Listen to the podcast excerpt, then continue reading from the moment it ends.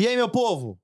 Voltamos para mais um episódio do Lancecast. E eu já quero deixar de antemão aqui para vocês seguirem a gente no YouTube, no Lance, no Lance Rural. Vai lá, deixa o sininho, inscreva-se no canal e assiste também a gente pelo todas as plataformas de podcast, o Lancecast. Estamos no Facebook, estamos no, no Instagram do Lance Rural. Lá você vai ver todas as novidades nossas, todos os episódios que vai chegar. Hoje vamos começar um episódio bem bacana, um episódio mais mais técnico assim, mais que hoje eu tô com uma pessoa aqui, um executivo na nossa bancada, um zootecnista que hoje exerce um cargo muito importante a nível nacional, executivo das BIA, o senhor Cristiano Botelho, barra Cris da Gaita, barra churrasqueiro, barra Já pode rir ou ainda não? Seja tô- bem-vindo, meu amigo. É um grande prazer estar aqui contigo. Essas histórias que nós vamos contar aqui hoje são, são memoráveis, viu? Rapaz. E graças a Deus a gente tem muita história para contar, viu, Plínio? Ô, Cris, a gente tá junto nessa brincadeira aí, já vai fazer 2000 e cu- 2005. Ah, desde tem do- mais um pouco, hein? do- Tem do- quase 20 anos. Já. É 2005. 2003 eu entrei na BS. Eu fui em 2005. É. 2004, Mas a gente, a 2005. gente já. Já se conhecia, se conhecia, da, da é. época de ABCZ ali, da- É. quando eu ficava... Aqueles ratos de ABCZ ficar rodeando ali dentro, sabe? Exposição, Nelore, você trabalhou É. lá. Cris, cara, assim, tô muito feliz de você estar aqui. Hoje a gente vai ter... A pauta tá grande, tem muita história bacana, porque esse cara que tá aqui, ele é uma enciclopédia. Uma pessoa que sabe muito de gado, de carne, de genética, de mercado. Então, assim, a nossa caixinha de, de perguntas que ela rendeu, amigo. foi Rendeu, bacana. foi legal. Foi legal. Tem bastante coisa aqui, devagarzinho a gente vai encaixando. E temos uma pautinha aqui que eu gosto de tirar. E hoje ela deu duas folhas. A folha é pequenininha, mas assim, tem muita coisa.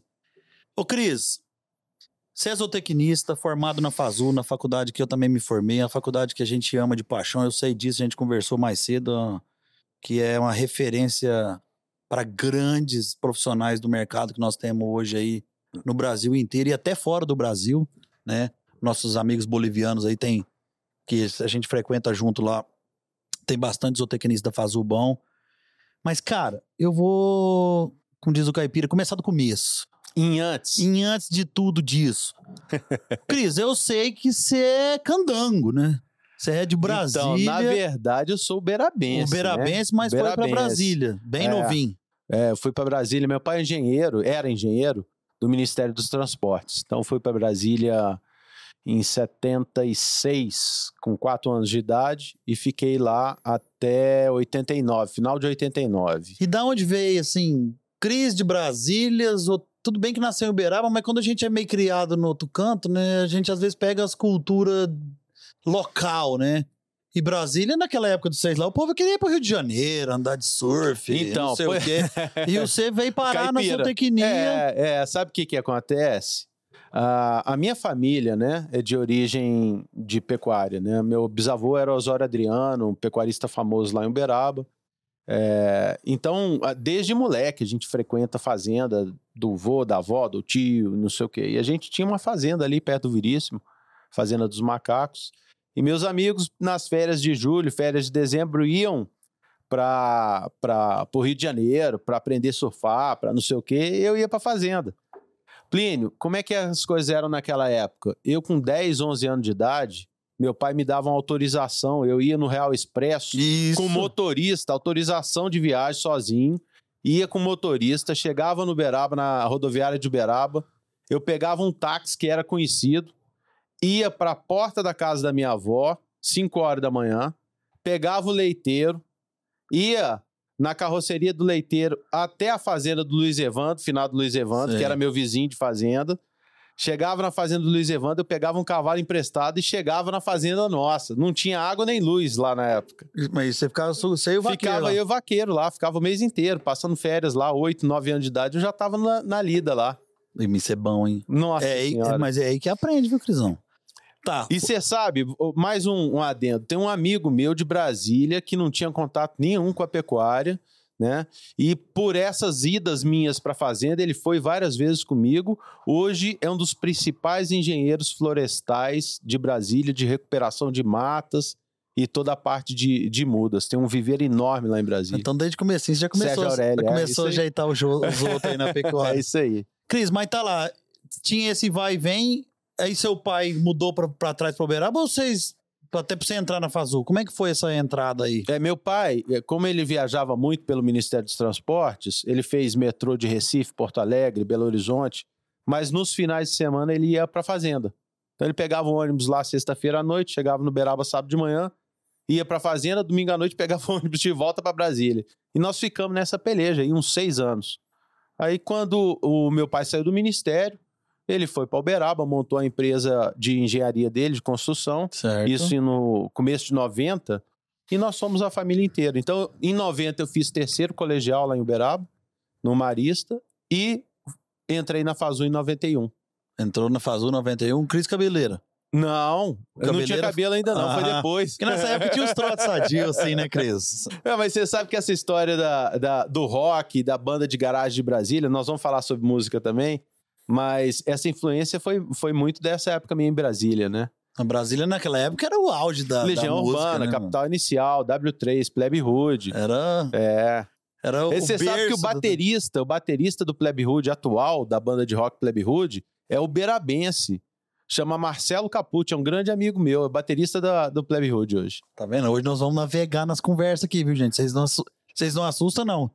Que nós vai rodar meio mundo de coisa aqui pra falar de coisa boa. Vocês ficam com nós. Cris, Uberaba, Fazul, cara. Sim. E como é bacana Fazul, e como naquela época e até hoje, né? Porque as coisas começam a abrir, né? a- a- as porteiras pra gente da vida dentro daquela faculdade nossa que a gente gosta tan- tanto. E você teve muitos professores que no caso eu não tive, porque na época já, já tinha mudado, assim, e era referência, porque é referência até pra muita gente hoje, que é o Velho Noel, né, que a turma fala, né? Eu, infelizmente, não consegui pegar ele, mas assim, diz que o cara era um fenômeno. É, Dr. Noel, Dr. Noel era um conhecimento, assim, Espetacular. fora do comum. Eu acho que foi com ele essa vinda do muito. Zebu muito forte, ou, ou você já entrou na Fazul pra mexer com o Zebu meio igual eu, assim? Não, já era meio direcionado, já era. Eu sempre gostei de zebu, sempre gostei de pecuária de corte, né? Então eu- eu já tinha esse caminho da pecuária de corte, de uma maneira mais ou menos pré-estabelecida. Mas foi através da, da- do Dr. Noel que a coisa veio aflorando cada vez mais, né? e ele apertava muito, pelo né? julgamento. É, é, você sabe que é interessante, né? Eu fiz tiro de guerra fazendo faculdade. Então eu perdi as três primeiras aulas durante seis meses. Eu perdi as três primeiras aulas e era genética, você acredita? Hum, é mais a do É, homem. e, eu, e, eu, e eu estudava em casa sozinho e tal, consegui passar, passei bem e tudo. E depois disso, depois do tiro de guerra, foi que eu deixei o cabelo crescer. Ainda da, do resquício das bandas de rock de Brasília. E era o Cris É, Cabeleira. Cris Cabeleira. E o Dr. Noel, rapaz, tem uma história muito boa com ele. E eu estudava muito, eu sempre fui muito caxias na faculdade, é, sempre estudei muito. E, e o Dr. Noel, um dia, o, o seu Eli Caetano, pai do, Pai do Tianin, pô. pai do Tianin, é, encontrou, muito amigo do Dr. Noel, encontrou com ele numa Exposebu, né?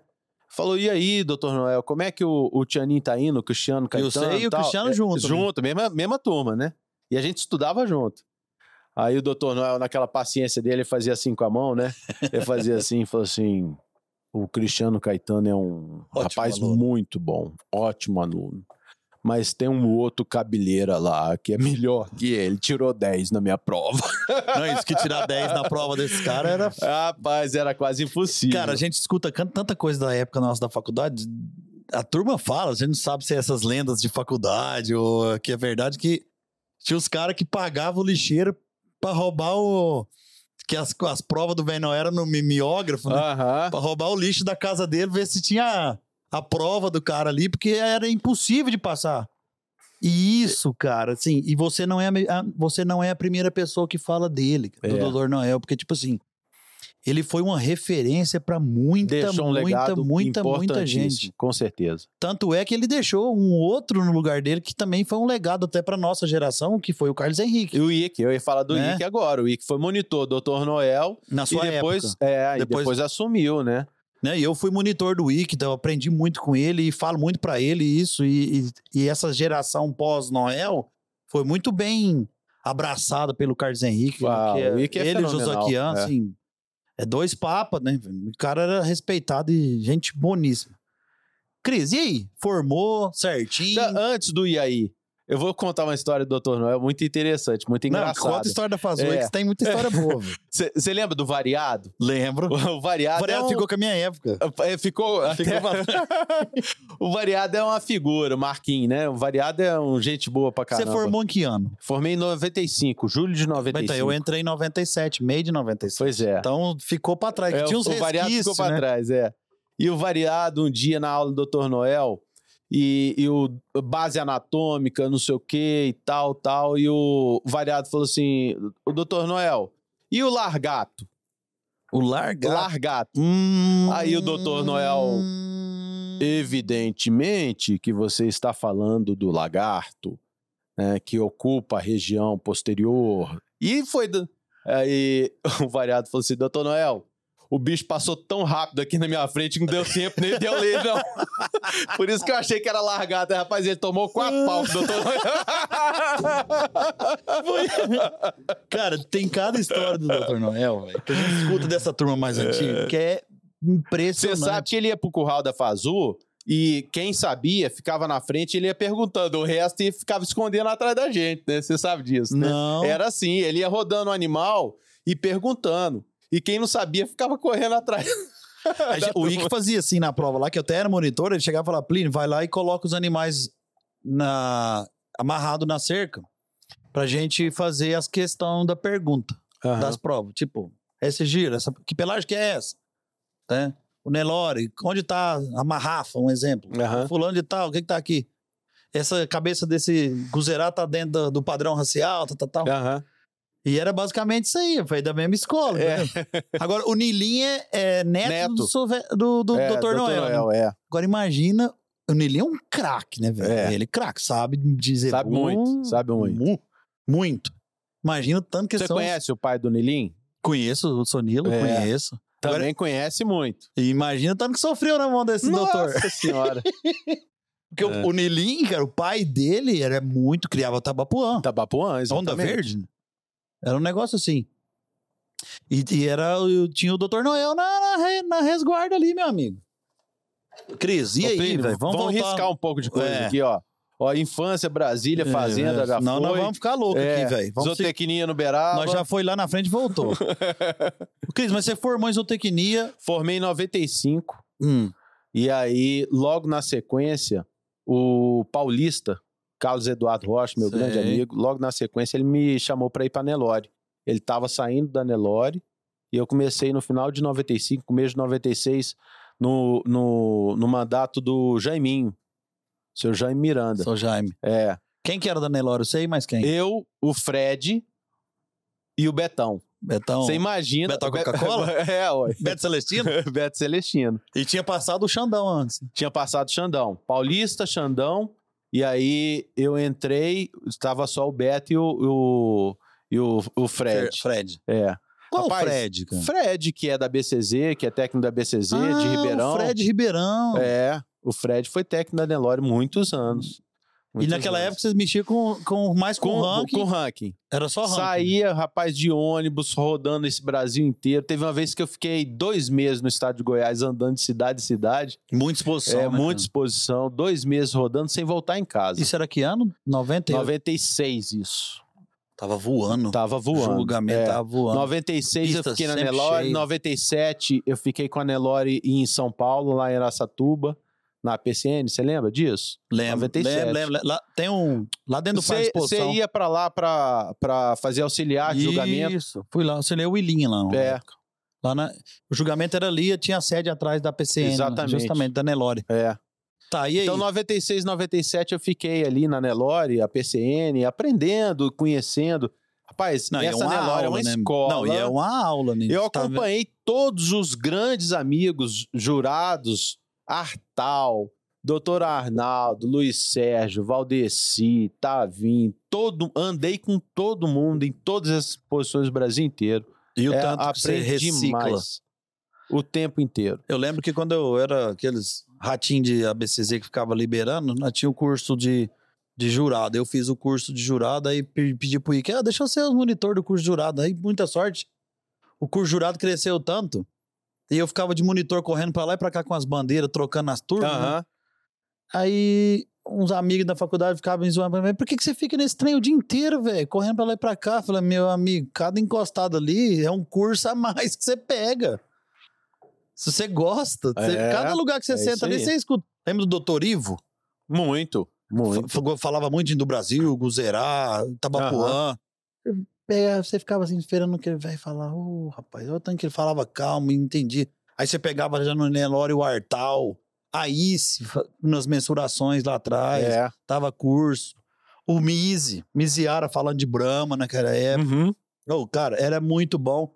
E o povo não entende, tanto que aquilo ali. Não, é é escola, é reciclagem, escola, cara. Todo é. dia você tá reciclando. É, e na Nelore tem um ponto a mais aí, que é você rodar as exposições todas no Brasil inteiro é, e, e conhecer gente, né? Conhecer é, criadores, conhecer técnicos, conhecer gente que estava formando. Você sabe que eu conheço o Rogério, depois nós vamos chegar no Rogério na Bolívia, mas você sabe que eu conheço o Rogério de 96, que ele andava com o seu Li Teixeira É. nas exposições. Andar com o avô dele. É, O, o. Rogério, o Gustavinho, neto do seu Nenê Figueiredo. Certo. Eu conheço essa turma dessa época aí, de 96. E o Soli tinha um gadão, né? Gadão. Tem um gadão, tem mas, até hoje. mas gado. naquela É. época ele rodava pista, né? E era a referência que a gente tinha, né, Era. Cris?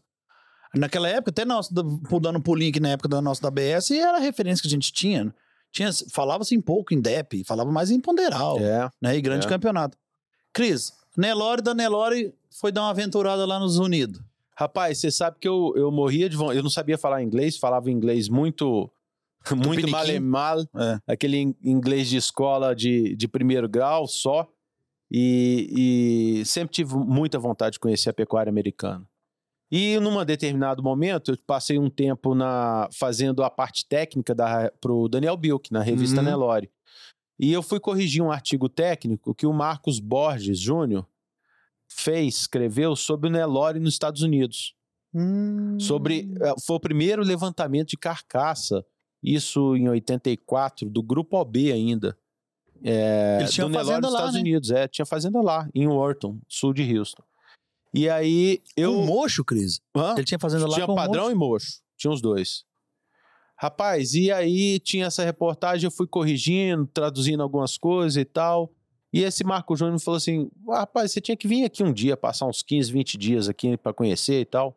Falei, Eu falei, ó, a vontade que eu tenho é essa. faltou o convite. É. E aí vai daqui, vai dali, conversa vai, conversa vem. Eu terminei o trabalho na Nelore, na revista, Hum. e passei no mestrado.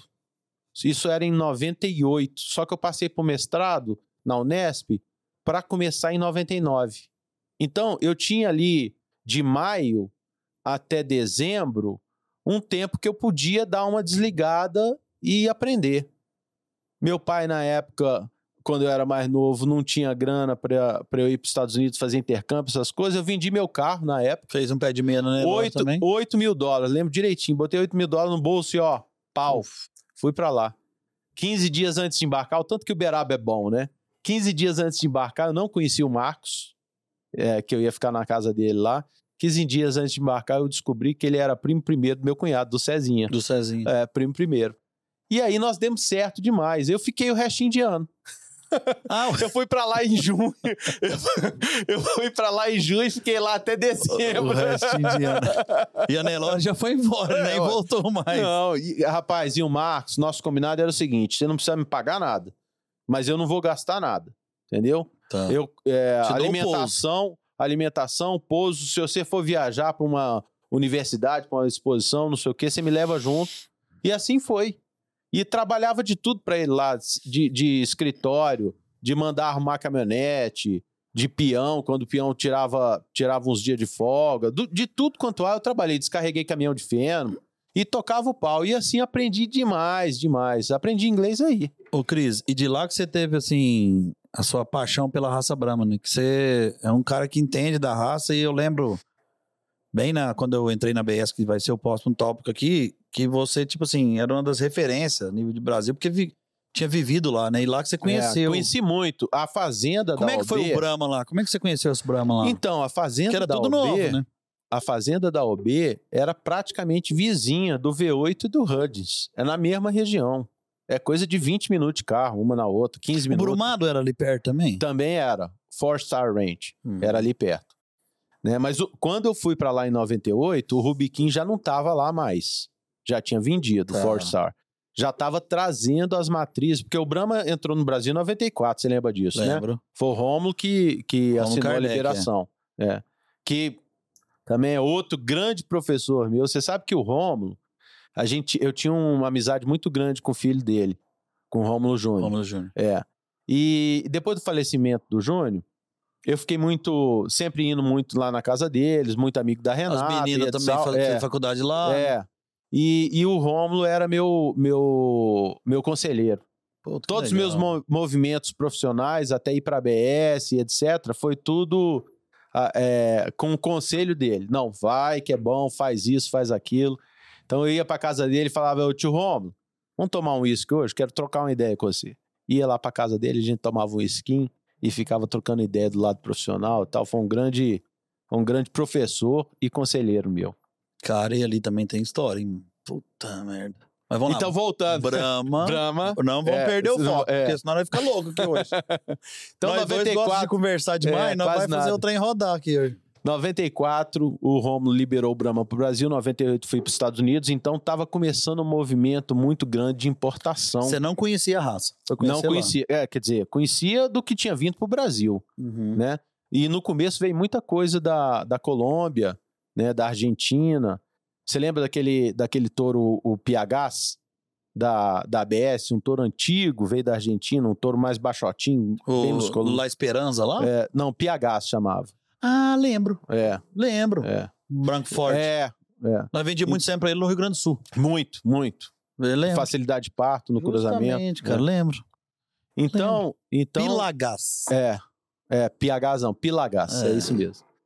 Então, em 98 eu, eu rodei lá, rodei com o Marco Júnior, conheci o Jimmy Williams do, do V8, conheci o pessoal do Hudgens, é, o Judge Colors, que também é da, da família, com todo mundo, e a gente andando lá e conhecendo. Tô, e, tô é, olhando pra cima aqui que eu tô tentando lembrar disso aí, que eu lembro de Eu lembro dessas passagens. Pilagas, É Pilagas, isso, é. é. E, e- e nessa época, o Rubiquim tinha saído de lá e já estava montando o pl- o plantel, a parceria do Four Star com o V8 aqui no Brasil. Né? Eu voltei de lá em 99, começo de 99. De- fiz uma gira com, com o Marco Júnior aqui, no Brahma, no Brancos. O Marco Júnior já estava começando a criar Brancos. O na Branco época. estava muito forte naquela época também. Muito né? forte. Muito forte. É. E aí eu entrei pro mestrado. Comecei a fazer o mestrado, nos primeiros seis meses, muita aula, não tinha jeito de trabalhar, e a gente, eu, eu fiz bastante matéria, puxei bastante coisa para depois liberar, sabe? Mestrado Pra poder- aonde, Cris? Na Unesp, Ilha Solteira. Tá. Mestrado na, na área de melhoramento genético e qualidade de carne. né? Muito na verdade, era de melhoramento, mas eu puxei pro lado da qualidade de carne. Tinha muito que zerar lá, né? Eh, Tinha, tem até hoje. Fazenda de É, o. Marcão Chiquitelli É tá isso. lá até hoje. Você conhece o Marcão? Marcão Chiquitelli também é músico, sabia, né? É, Não, essa é, parte é, não. músico também. Quem passou ali também foi o Pipa. Só que era no IZ. É verdade. Pipão nosso do- Aham. dos leilões. É. é. Então, eu fui para lá em 99, fiquei o primeiro semestre estudando bastante.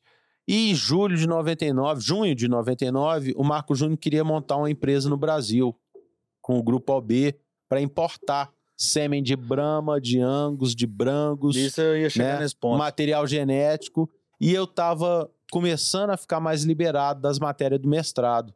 E nós montamos a Texas Connection lá em Araçatuba. Isso. Nós fizemos o primeiro julgamento de Brangos em Araçatuba foi nessa época. Nós montamos um curral, tinha aquele julgamento de rústico. Eu consegui patrocínio para montar curral e, e tenda e não sei o quê. Fizemos um barulhão lá, foi muito bom. 99, 2000, 2001. Eu lembro, né, a Texas, Co- Texas Collection, que vocês traziam muito sêmen, cara. E sim, era um sêmen raro. É. E o Brahma começando, uns preços lá em cima. Tudo vinha no dólar. Rapaz, eu lembro de. Eu lembro que eu vou chegar na planta, que eu trabalhei para Santana, né, antes de ingressar na Ah, é ABS. verdade, é. E, e- e eu lembro que tinha muito sêmen dos touros lá, dos caru, Tinha. caru boy, tinha. caru manso. É. os, os Madison, vem essa turma inteira. A gente trouxe Charlotte bastante Jazz. coisa. É. Eu sou bom de cabeça ainda.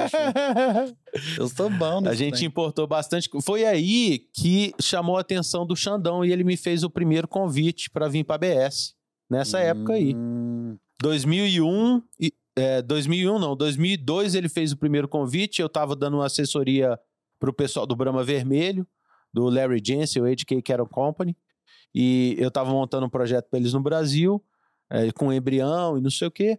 E aí 2002 foi que o Xandão me chamou de novo e eu aceitei, minha mãe tinha recém falecido, eu aceitei e fui para para ABS porque eu queria voltar para Uberaba. Não, Pra ficar mais tem que perto da trabalhar conosco É. aqui, empresa Não, boa, veja bem, multinacional, veja veja bem, bem, é, veja veja- bem. tal, tal, tal. Xandão, um abraço, velho. Eu falei com ele hoje, abração, irmão. Cara, mas você já veio pra ABS como gerente de produto. Gerente de produto. Já começou ali. Rapaz, e eu Porque foi uma cheguei... diferença. Eu acho que na, acho que na época não tinha gerente de produto. Tinha, já tinha, tinha. já. Tinha, mas tinha ficado uns oito, seis, oito meses sem o gerente de produto, o Xandão, que tava cobrindo. Que foi na venda da ABS. É, é, e, e teve um, um, um hiato aí com, com relação a, a, a profissional, achar o profissional que tinha a cara, não sei o que e tal. Enfim, foi uns seis a oito meses sem gerente de produto, o Xandão é, fazendo das tripas o coração para o negócio andar e bem, sempre andou muito bem. E o Marcelo Moura, nessa época, Isso, deu verdade, consultoria para a BS. Cont- Até na época do Big do BJ, você lembra? Lembro. Big do BJ foi o Marcelo que contratou para a BS. E logo na sequência, eu finalizei meu negócio com a Texas Connection e o Xandão me chamou de novo. Falou, rapaz, vamos Vem cá, produto, moço. é, vem cá e tal. Eu falei, vou, vou. Eu mudei para Uberaba e mudei para dentro da central. Porque eu, eu tinha, eu fui contratado em março e a esposa Ebu já estava na, na bica bom. ali. Era Mas catálogo. você já tava casado já, né? Não, Ah, tava você- solteiro ainda. Solteiro ainda. Então, é, em março, eu tinha que aprontar catálogo, finalizar catálogo e finalizar os touros para maio, Fácil, para né? abril, maio. Catálogo naquela época. Pois era... é, E foto. loucura, loucura. Eu entrevistei o Zé Maria aqui. Naquela época era foto de papel. É, e eu ué. cheguei a pegar isso lá na BS Você sabe que um dos testes meu, ó, ó, que coisa legal que eu vou lembrar. Minha entrevista na BS, uma das coisas que o Xandão pediu para mim, ele tava com as cinco ou seis fotos do Galileu, Guilherme né? Doutor, teve É, conosco aqui também. É, cinco ou seis fotos do Galileu. E ele falou assim: pra você tirar aqui, qual que é a foto que você escolhe? Aí eu falei, essa aqui. Ele falou, por quê? Não, porque tá assim, posterior, papapá. Expliquei a, Aquela famosa tecnicamente. foto dele de lado, assim, É. mostrando a bunda. É, entendeu? Então foi essa. É, é o Xandão, não. Tá, tá bem escolhido. Foi, Então o Galileu bom. te ajudou. Graças ajudou, ao Galileu. é, Galileu. Ah, teve muita história da Galileu É. com o Otone.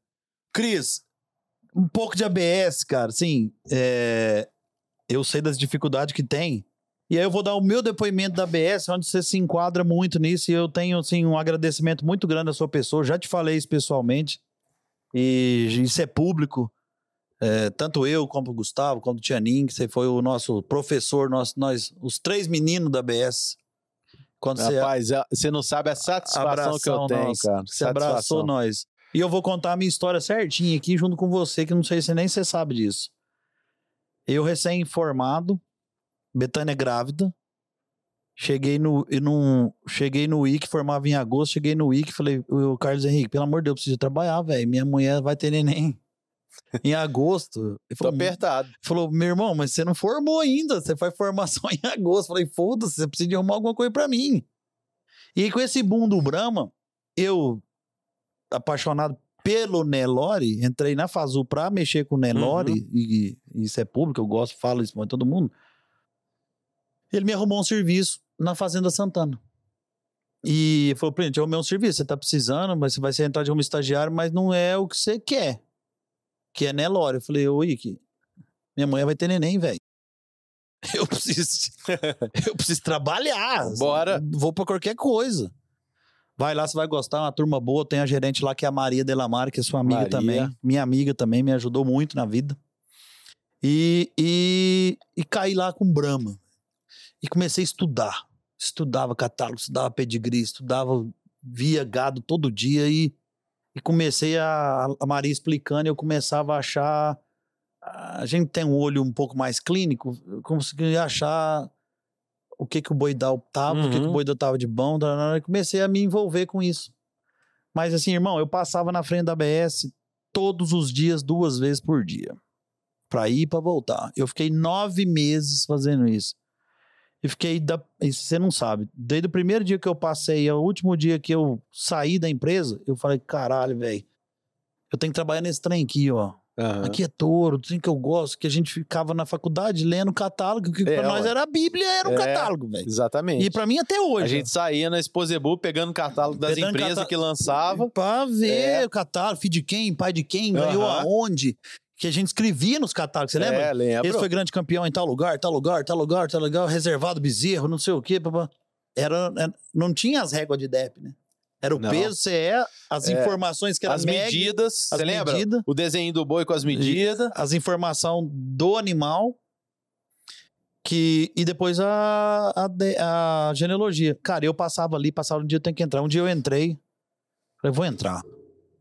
E te entreguei um currículo meu na minha mão. Pedi pra Betânia, não mexi nem em computador. Falei, Betânia, imprime esse currículo aqui pra mim, faz um currículo. A minha cunhada Aham. Luanda ajudou, mas a minha outra cunhada Morena, que é advogada, fez um currículo meu lá. Falei, entrega eu vou entregar. Puf, entreguei na tua mão. E passou. Falei, cara, esses caras não vão me chamar, velho. E o Ricardo Marchetti Marruco trabalhava lá. Aham, É. E o Gustavo era estagiário lá. Eu falei, caralho, velho, será que não vai abrir nada? Não vai abrir nada, não sei o quê. Com muito custo, a... você me deu uma gambelada lá, tipo, ah, vamos ver quando abrir, não sei o quê. É, porque a gente tava. no- na, na época que você deixou o currículo, É, eu tava com o Marquete e o Gustavo já engatado. isso. E, e eu não tinha verba, no departamento não tinha verba pra mais de dois. Foi aí onde entrou Campo Grande, né? Foi, exatamente. Aí, benza a Deus, um dia a BS da vida lá inventou o escritório em Campo Grande e fez uma mudança. E, e eu, o, acho que foi o Marquete me avisou que também estava saindo Exatamente. para Vergel. E o Gu- Marquete me avisou, falou assim, vai abrir, porque eu vou sair e se o Gustavo vai entrar pro meu lugar, ou vai sobrar um, ou vai fazer alguma coisa, fica na ativa. Cara, eu não esperei a ativa, eu pedi a conta lá da outra. E foi lá no seu pé de novo. Cara, Foi. enfim, isso foi é, em março, depois do meu aniversário, em março. Eu sei porque eu fui contratado na BS dia 1 de abril, dia da mentira, dia do aniversário de Xandão, né? É. E eu lembro que eu fiz entrevista com vocês lá na quinta-feira. Vocês falaram pra mim: você vai ter que mudar pra Campo Grande. Nós vamos com esse projeto aqui, eu, seu, Xandão, tal, tal, tal. Eu olhei pra aquilo e falei: não, moço, eu tô dentro. Eu tô dentro. Papai, vocês vão me mandar pra onde vocês quiserem. Minha mulher tinha acabado de ter neném. Eu tava naquele desespero louco. Não tinha dinheiro pra pagar as latas de leite.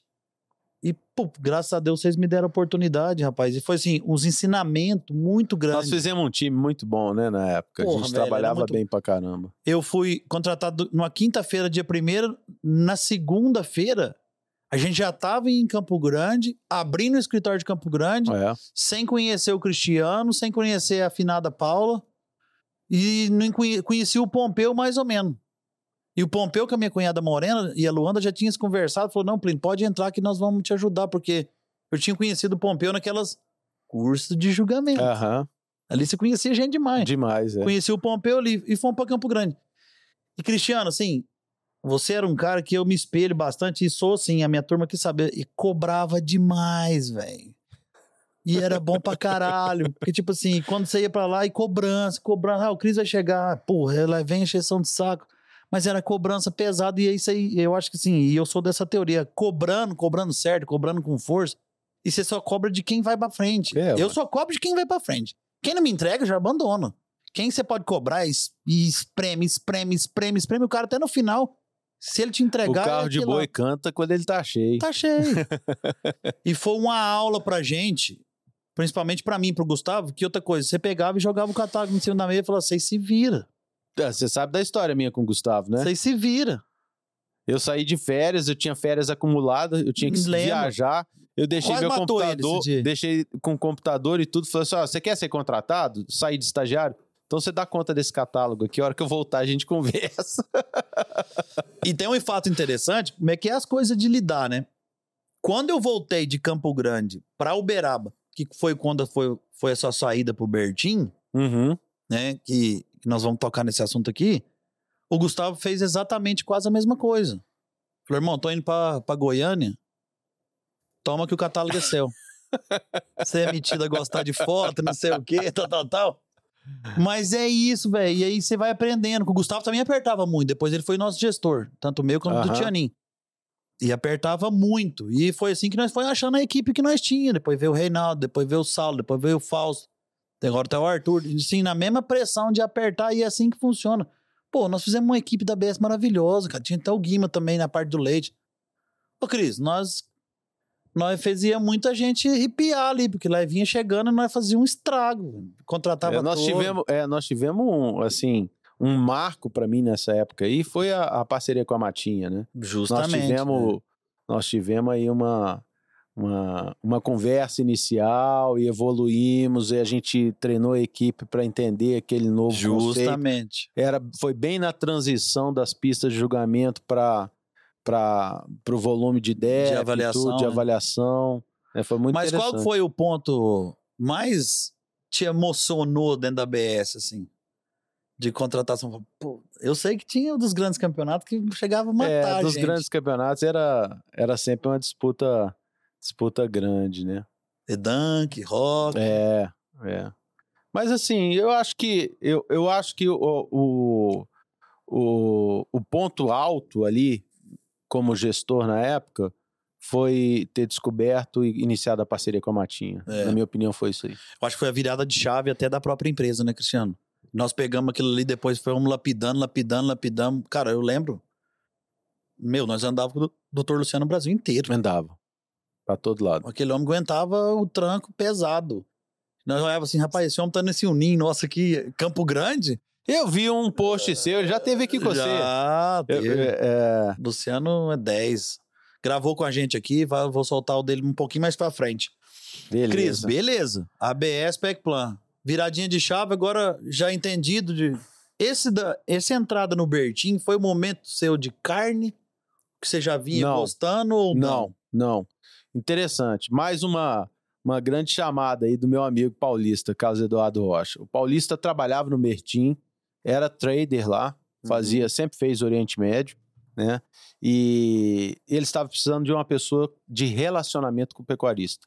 Eles tinham uma equipe que fazia toda a parte de contratos com a Bolsa, fazia o mercado futuro, que era o Celso, o, o Ricardinho Reis, que está lá em Goiânia, o Gustavo Figueiredo, Pestana, essa turma boa aí de, de Celso Filho, né? Celso Afonso Filho, essa turma toda boa de, de, de BMF aí estava lá no Bertim nessa época, Uhum. né? E eles precisavam de uma pessoa comercial para fazer contato com o pecuarista e vender os contratos, né? Ah, Então tá. a minha história foi eu fui contratado como diretor de compras contratuais. Então eu andava, fazia palestra, ia nas fazendas, nós criamos um benefícios para os pecuaristas que travavam com a gente na época. Foi um ano e meio. Nós criamos um, pro- um- não sei se você lembra disso, criamos um programa chamado da GPS. Lembro. É, de acordo com que o pecuarista produzia, a gente direcionava o mercado, né? A gente tinha uma equipe que auxiliava o pecuarista na produção, Cristiano Leal, Uhum. Lucas Ferriani, Mariana Abate, foi- foram todos eles contratados na época, né, sob a minha gestão, e a gente é, cuidando de carcaça. Foi aí, logo depois disso tudo, né, que a gente fez esse programa. Nós matamos em 2009 530 mil cabeças Uxi, contratada, cara. Você acredita? Um fenômeno. 530 mil cabeças em 2009. Era um volume muito grande. E logo depois disso veio, veio a, a JBS, né? A, a- a fusão, a compra do Bertim. E na sequência o Lucas continuou com a gente e foi apresentado o primeiro projeto do Swift Black. Eu era Hum. gerente comercial da planta de Lins, a responsabilidade comercial era minha. O Marcelo Chimbo, Uhum. apareceu com essa ideia do Swift Black e eu acreditei naquilo. Eu sempre acreditei em, em processo, carne de qualidade, etc. Sempre gostei disso, né? Mas até então, até a ida pro, pro Bertim, era só churrasco, né? Era E lá- churrascão de dia mesmo. É, e lá a coisa veio aprofundando, entendendo mais. Eu descia muito para desossa, ficava vendo a desossa, como é que era, avaliava as carcaças e etc. Então a coisa veio, veio só melhorando, melhorando, né, o conhecimento. Então, 2010, 2011 foi essa história do Swift Black. O Fernando Saltão, na época, estava no confinamento. Ele saiu do confinamento do Bertim foi ficou, né? No confinamento da JBS. Então ele confinava esse gado, a gente abatia na planta de Lins e soltava para o mercado. Começou lá dentro comigo, Lins, Swift Black. Lucas Ferriani, Fernando Saltão, Marcelo Chimbo, é. a turma toda. Mas e também aí, a me perguntou bruta dessa, Pois é. E você me perguntou do negócio da carne. É, nessa época, o que que acontecia? Eu nunca perdi o laço com o Uberaba. Foram três anos e pouco de, de Lins, Hum. mas sempre indo para Uberaba. E eu ia para Uberaba, o povo falava assim, pelo amor de Deus, passa no beef shop lá e traz umas carnes para mim. Tra- passa no... Então eu, eu trazia Verdade. para Uberaba o porta-mala cheio de, de carne. Eu pra- tô te falando, tô dando risada aqui, porque uma vez nós fizemos uma visita pra você lá, eu, Gustavo, Tianin, e pedimos pra você levar. Nós fizemos um lá na sua casa e levamos um tanto de carne. Foi? Verdade. a turma encomendava, entendeu? E aí veio essa paixão cada vez maior. Eu já tinha feito mestrado na, na- em qualidade de carne, né? E, e sempre gostei de fazer churrasco, mas a gente veio profissionalizando, entendendo cada vez mais de corte, etc. Né? E fazendo Então, carne melhor com o Swift Black, né? Exatamente. Então a gente trazia carne para Uberaba. Eu trazia para atender os amigos. Nessa vinda pra Uberaba e entra a BCZ, né? Exatamente. Agosto de 2011, é, eu saí do Bert- da, da JBS e fui para a Expogenética. Eu tinha saído da JBS no final de julho. Nas primeiras Expogenética. Foi, Expogenética. é, Acho que foi a fui para. Expogenética. Não, não foi a primeira, não. Eu cheguei a fazer uma Expogenética como Bertim. Então foi 2010. É. Expogenética, é verdade. Então, e, e aí 2011 eu fui para a Expogenética. E aí vem, vem um- uma deixa para a gente falar de outro assunto depois, que... Lembra do, do- daquele carreteiro que os meninos da Rondônia faziam pro, pros... Fábio? É, Nós fazia. Fábio, Léo. O Fábio, fazia lá Léo, no Provinel. É, não, foi o primeiro entre dois pavilhão, depois passou a fazer naquele, no Ah, quiosque. Perdão, aqui lá eu fui um da turma que inventou aqui lá junto com o Fábio. Nós fazia camiseta. Exatamente. Do lado do pavilhão comitiva, da BS ali, Comitiva da Rondônia. Comitiva da Rondônia. Exatamente. É. Léo, Fábio É. Botelho. Aí, Puta, velho. Nesse lembrou um ano- negócio da hora. é, nesse ano, o presidente da BCZ era o Duda, Duda Biagi. Você sabe que dia que era o carreteiro? Ah, Quarta-feira. quarta-feira. e aí, eles me chamaram para ir pro carreteiro pra eu tocar a gaita. Eu não fui pro carreteiro pra assar, pra fazer nada na época. Eles me chamaram. é, ali junto com o eles me Fábio. né? chamaram pra tocar a gaita. Eu levei o Valdemar, aquele cara que tocava comigo. Muito, é, é isso. é. E a gente tocou. Aí o Duda acabou ah, o som ali. O Duda falou: Ah, Cristiano, eu não sabia que você tocava gaita, não. E aí nós começamos a puxar a prosa ali. Ele falou: onde é que você tá? Eu falei: não, tô saindo da JBS, tô vindo pra, pra Uberaba etc, etc. Tem muita coisa que a gente precisa contar da qualidade do zebu dentro da, da planta frigorífica, cadeia, a gente né? é da cadeia e tal. E aí eu comecei na BCZ com esse, aquele projeto Zebu de ponta a ponta. Foi nessa conversa do carreteiro por causa da gaita. Ó, tá vendo? E lá na BS. É, E da turma da BS. é. Rapaz, vou encontrar o Fábio Botelho, não é preciso voltar com esse carreteiro. Depois ele foi pro Sininho, teve umas andanças e daqui a pouco teve. que parou. Preciso voltar essa turma aí, vou apertar ele. Cris, E aí eu, eu Mas fiquei que cinco mais, né? anos e meio na BCZ. eu sei que tem um projeto seu na BCZ pras crianças, um negócio de game. É, a gente, a gente ficou lá dois anos mais ou menos nesse projeto Zebu de ponta a ponta e um dos, um dos pontos chave aí desse projeto né, foi trazer o chefe Alan para fazer as receitas, o livro do Zebu, né, o Zebu na cozinha foi feito nessa época e a gente criou uns joguinhos edu- é, educativos. Você- conhece o Leopoldo Xavier lá do Uberaba, que tem aquele site de, de games educativos chama Escola Games. Sim. Leopoldo Xavier, você conhece? Sim. Leopoldo, muito amigo nosso, a gente é, malhava na mesma academia, e não sei o que e tal. E, eu- e eu conheci esse projeto do Leopoldo. Eu falei, rapaz, nós precisamos levar o Zebu para esse negócio aqui. E nós fizemos cinco jogos. Tinha um que era o açougue do Zebu, falava que corte que era, para que, que servia aquele corte. E o menino fazia no joguinho, é, comprava, ganhava troco, sabe? Uhum. aprendendo a parte matemática de troco ali. Tinha uma da. é, quais são os benefícios que chamava o Zebu na sua casa? É, o couro, a carne, o leite, o sabão, enfim, tudo que é de origem, né, que o Foi animal na mesma produz. época do Zebu na escola, aqueles boizinhos que a BCZ Exatamente. começou. Na né? mesma época. Tinha um Foi um projeto Tinha um complementar. gibizinho maravilhoso. Isso. O João Foi- Gabriel, meu moleque, era apaixonado nisso é, aí. é isso aí.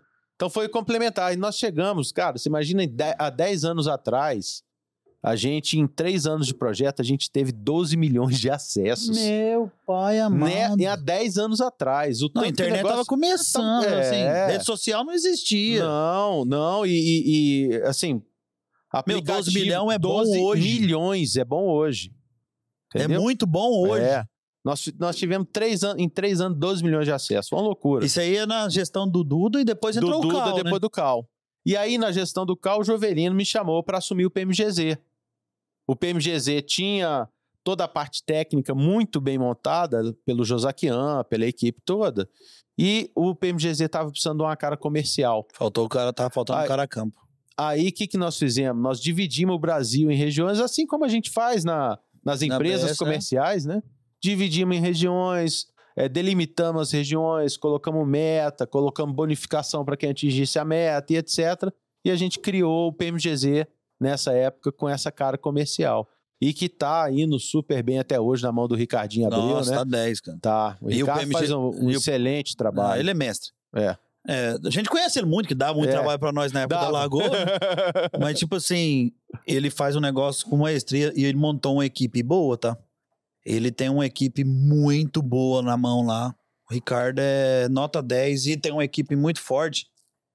E esse PMGZ corte que eles estão fazendo, né, cara? Então, assim, tá, tá muito bom. Gostei demais também. Cris, a BCZ. Aí teve os carreteiros, Amor da Carne. É. Aí passando pelo PMGZ. PMGZ e você inventou de montar um boteco. Então, Boteco não. Um, um steakhouse. é. não, e outra. Eu sou, eu sou meio. Eu vou lá meio direto. É. Eu não posso reclamar, porque eu gosto do churrasqueiro que tá lá, que é o chocolate, que é seu amigo. é. Cria sua? É, O chocolate é meu irmão de fogo, eu chamo. É cria gente- sua o é- chocolate ou não? É, na verdade, cho- se eu for contar a história do chocolate aqui, o chocolate começou no laboratório de anatomia de medicina lá, lá no Beraba, na Uniub. Você acredita? Meu Deus, não, É. não vamos pular essa. vai. E aí, depois disso, ele fez curso de gastronomia, né? E ele trabalhou em vários restaurantes no Santa Brasa. Ele foi chefe do Santa Brasa, foi chefe do Mercado 153 na época, e a gente trouxe ele para Crafters. Foi, foi nessa época, eu estava na BCZ, continuava trazendo carne de Lins para lá. Eu tinha um mercadozinho caseiro, a gente, os amigos sempre iam comprar final de semana e Uhum. tal. E surgiu essa oportunidade, o Ferdi e o Neto e o Miller estavam montando o bar, eh, ia fabricar cerveja, ia fazer e tal, e mas não tinha ninguém que conhecia de carne para falar de carne e tudo. E eu falei, cara, vamos juntar isso aí. Vamos juntar, e foi quando a gente montou a Crafters em 2017. Cara, é, tem ela até hoje. É, eu adoro, adoro ir lá. Pra mim é um dos lugares. Tem um playground pra mim pôr minha pequenininha correr lá dentro. Você come bem, você é servido bem, a cerveja É. gelada e, e é igual você falou. Carne de qualidade. Mas, Cristiano, eu vou voltar um pouco na Crafter aqui, porque é o seguinte: você é um cara sistemático demais. Extremamente detalhista, desde quando eu te conheço. É. E a gente chegava na Craft e você falava assim: o som tá bom? O som tá gostoso? Olha a nitidez. Você foi lá e investiu num som fenômeno. Foi. O cara tocava O de lá, projeto, de lá da rua, você chega lá na Crafter, o cantor tá lá no. Entre as. na carretinha. Na ali, carretinha lá na fora. frente. Você tá escutando dentro do bar, assim, mas é isso que é gostoso, né, cara? Porque, tipo assim, você tem que atender bom seu, bem seu cliente, né? Hoje Ô, tudo é Plínio, isso, né? é. Ô, Plínio, é, o- a, a história, depois estudei, eu, eu li um livro de marketing de, de experiências que é fenomenal. E eu, eu gosto, sempre gostei muito de marketing e, e sempre gostei dessa história de experiência. Uhum. Antes de estudar o marketing de experiências, eu fiz por, por feeling. Nós fizemos algo na Crafters. Que para você ter a experiência Crafters completa, você tinha que ter cinco pontos de qualidade. Que era a qualidade do, do, do alimento, né? a qualidade da carne, da cerveja, a qualidade do produto, né? A Da qualidade entrega. do preparo, a qualidade da entrega, do serviço, a qualidade do ambiente, que aí passa pelo ar-condicionado, a cadeira confortável, o visual bonito, é, é, É música segura, boa, não sei o quê. E o último era, é a a é, era a qualidade da energia das pessoas que estavam ali atendendo. É. E tá até hoje. Então, é, e, então a gente criou esse- esses cinco pilares para criar a experiência adequada. E eu, eu levo isso para todo lado, porque você, quando você traz uma experiência diferenciada para o seu cliente, você fica marcado no subconsciente dele. Foi daí que começou a surgir a história de criar conexão.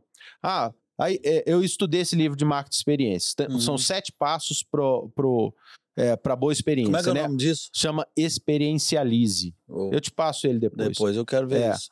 Manuel, Manuel Júnior, um cara fenomenal, brasileiro. É, um dos pontos que fala nesse livro é que a culinária é um dos pontos que mais ressalta e exacer- exacerba os cinco sentidos.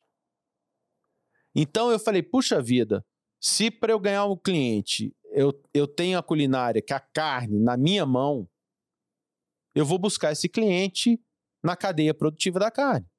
Certo. Então nós começamos a fazer a história da genética até o prato, literalmente. Boa. Porque a gente tem o conhecimento do melhoramento genético, a gente tem o conhecimento da indústria, a gente sabe a importância da nutrição, da saúde animal nessa composição e a qualidade final no serviço, que é a hora que você entrega aquela carne maravilhosa, entendeu? Num ambiente descontraído de um churrasco, aquilo ali vira um, um excelente, um potencial Isso. veículo de comunicação, de networking, E de te- negócios. Tanto é que o entendeu? Crafter tá lá até hoje, cheio de gente, mantendo a mesma filosofia que você deixou Exatamente. instalada lá. É, então, esse ambiente propício de negócios, entendeu? Que o churrasco traz, porque o churrasco não é um- uma refeição. Um churrasco é um evento, é, um, é, um é uma comemoração. Né? É você compartilhar é, de assuntos, de música, de carne boa e etc. com amigos. É verdade. Então, a, a- essa Você não essência... senta ali come o churrasco vai embora. né? Não, essa essência do brasileiro, essa paixão pelo churrasco, nos traz para esse produto que eu montei, que era da genética ao prato, que eu lancei esse produto na Exposebu 2019, né? Como é que tá aqui? Crisbotelho.com. crisbotelho.com. É. Já tô com o meu cap top aqui. É. 2019 nós fizemos um abate técnico. Não, mas peraí. tinha- ah, Peraí que tem um negócio aqui antes que eu Antes. esqueci, que é... Isso aqui não pode deixar de falar, não. É Alexandre Elraj, ah, pois é, nosso amigo Então, Orelha do antes- Cuiabá. Porque antes do Crafter nós pulamos isso aqui. Cara, pulou. que era um negócio espetacular que a gente fazia lá na ABS, tanto na Expo- sempre na Exposebu. No aniversário do Sininho. Na verdade, isso, no univers... justamente. no Aniversário do Sininho.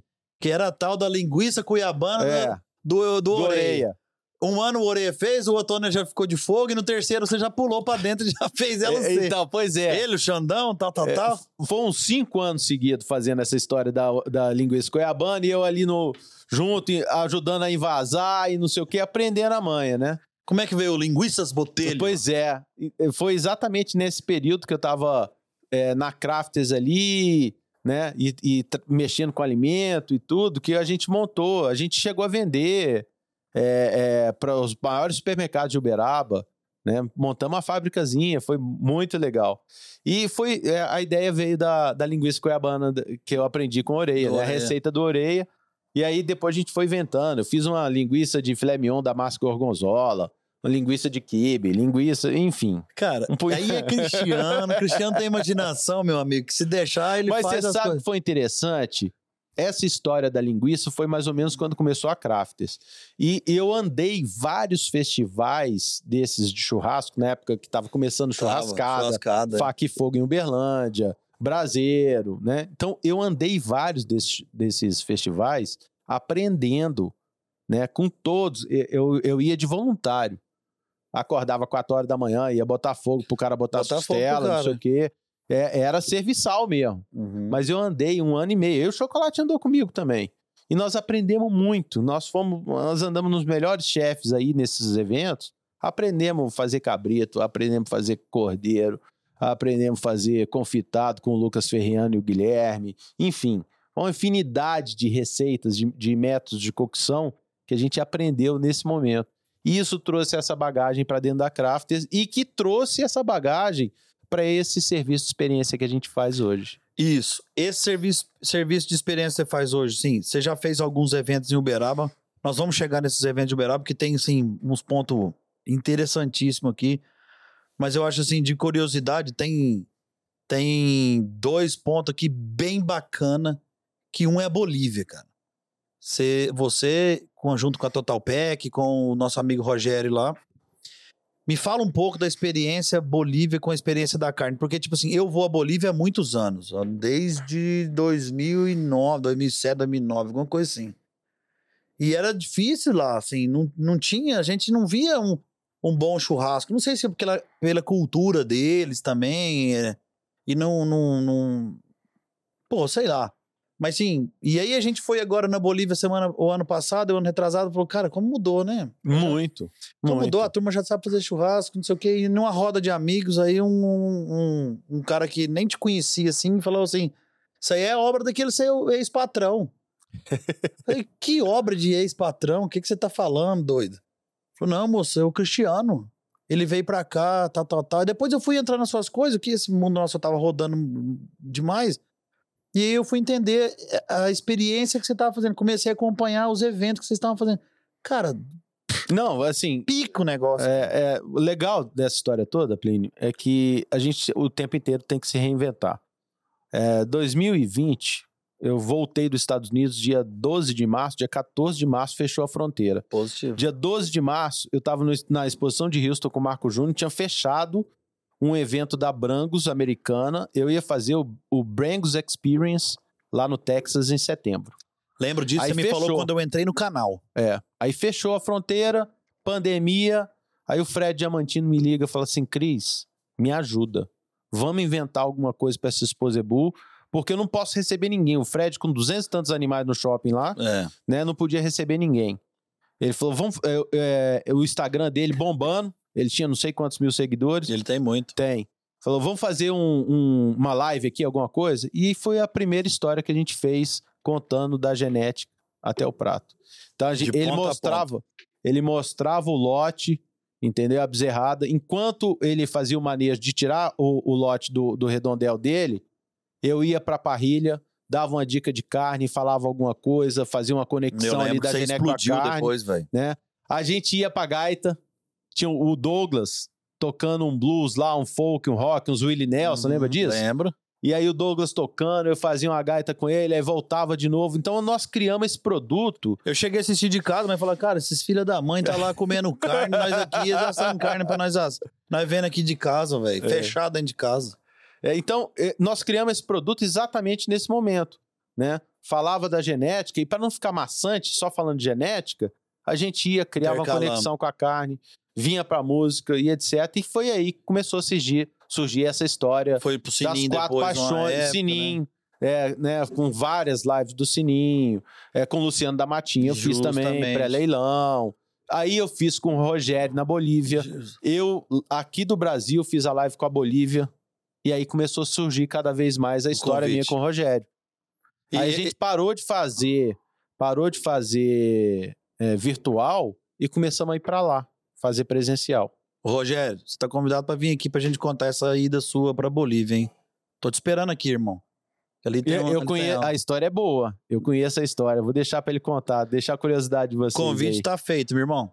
É, então, Cris, mas 2019, é lá, pois é, 2019, o, o, o Rogério levou o Jorge Nunes, que é sócio dele, uhum, na Crafters. Lembro. E aí o Jorge pirou. Falou, Cabanha La que Caldeira. É, isso? é que, que é isso? Que carne boa, que ambiente bom, não sei o que, não sei o que. Você topa ir na Bolívia fazer um estudo de mercado para mim, para eu abrir um restaurante desse lá? Eu falei, uai, vamos. E aí eu fui, fiz um estudo de mercado, passei uma semana na Bolívia comendo carne em todos os restaurantes né, que tinha lá, é, é, todos aqueles arrieiros, tudo, tudo, andei tudo. E aí eu fiz um estudo de mercado, entregamos um trabalho super bem feito por Jorge, etc. Né? E a partir daí a gente. E ele abriu o restaurante? Não, não. Não, não porque ainda tinha muita, muita carne vinda da Argentina, Ah, que atrapalhava o, o negócio. Então, aí o Jorge, é- essa história nossa de fazer estudo, conhecemos o mercado, conhecemos os frigoríficos todos. E o lá, Jorge é etc. sócio da Total Pack com o Rogério. Sócio, sócio até hoje. E aí o Rogério começou a me chamar para fazer as lives. Porque eles estavam indo muito bem, a audiência altíssima. Eles transformaram esse mercado lá em, na Bolívia, porque a Total Pack sempre Então foi. você já chegou aí pra Santa Cruz de carro. Foi, ué. Já. não podia de avião. É, É. longe, gente. já. É louco, velho. É. É. E, e, assim, não- eh, chegava na fronteira lá, tinha que pegar a vanzinha dos meninos, né? Não Hum. podia atravessar com carro Não brasileiro, pode, é não fria. pode, é. É fria. Aí pega a van e vai. Dá 500, cara. Da, de, da Santa Cruz, eu acho que... Dá 600, quase. 600, É né? quase 600. E a estrada é difícil. É. Cris, eu quero saber o seguinte: como é que você via na cara do. A pandemia passou, você começou a fazer uns eventos grandes lá, né? Tipo uma nossa churrascada aqui, você fez lá, no Total Pack Conf Conference. Conference. Conference. né? Esse ano eu quero ir. 11 de agosto. Quero ir. Esse ano eu- tenho que ir lá. Tem que ir. Eu O evento é fenomenal. Fenomenal. ir. Ué, vamos montar o nosso podcast lá, ô Rogério, ó. Fica a Pronto. dica. Fica a dica. Ô, irmão, como é que eu acho que, tipo, pra você vendo uma outra cultura, assim, totalmente diferente da nossa, nós vamos chegar nessas duas culturas, que eu sei também que você fez churrasco pra muita gente nos Estados Unidos. Uhum. Se eu não me engano, foi dois anos atrás? Não, ano passado. Ano passado? É. Então, como é que, que, que, você, que, que você viu, assim? Como é que era? Porque eu acho que o povo ficou... "Oh, O que, que é isso? Que É. jeito de... Porque não existia isso não, lá. não. A cultura, a cultura do churrasco lá era bem diferente. Eu cheguei a, a- em 2019, alguns, algumas vezes que eu fui em alguns lugares lá fazendo costela fogo de chão e os caras falavam assim: não, a gente faz costela em três horas, entendeu? E aí você via que não. Gente, é, é- é ir contra a, a- parte de composição da carne, né? A costela é uma carne que tem mais fibrosa, que tem mais colágeno. Você precisa de dar tempo de cocção para ela. Baixa temperatura e cocção lenta. O homem é professor de churrasco. Você fica aqui que você vai aprender. Então, assim, cada corte tem sua característica, né? E a gente começou a ir para Bolívia. Nós fizemos o conference em 2019, agosto de 2019, e foi uma experiência maravilhosa. Foi aí que surgiu esse produto. Porque antes de ir para o churrasco, de a- acabar o conference e ir para o churrasco, eu fiz uma palestra junto com o Fernando Saltão no conference, chamava Resumo do Pasto ao Prato. Pô, legal. E aí nós falamos da importância da, do pasto que a Total Pack tem, a semente de pastagem, Mineralização. mas falamos da nutrição que a Total Pack tem, nós falamos da saúde animal que a Total Pack tem, nós falamos da genética que a Total Pack tem e falamos da experiência final do churrasco. E a gente serviu nesse conference 650 pecuaristas Puta, com algo que eles cara. nunca tinham visto. É a tal da experiência. A churra- né? Rapaz, a Total Pack teve uma mudança de conceito depois disso, né? Não ela de conceito, mas de percepção do cliente depois desse evento, que foi extraordinário. Aí o Rogério falou: pô, esse é o caminho. Né? Eu vou Esse- na Total Pack, na época ela vendia semente pra ABS, que o escritório dele era pequenininho, embaixo da arquibancada lá de Santa Cruz. Pois é. Da, da, Aham, da Expo Cruz. da Expo Cruz. O tanto que esses caras cresceram. mano. É a maior empresa hoje da Bolívia. Eles são Mas, ó, pioneiros. é. pensa lá. É, é. Então, a- aí veio toda a história de fazer live, de fazer sempre essa conexão, a importância da genética, da, da pastagem, da nutrição animal, da saúde animal na qualidade final da carne. E a gente trazendo entretenimento, que é legal demais, né? Tinha música?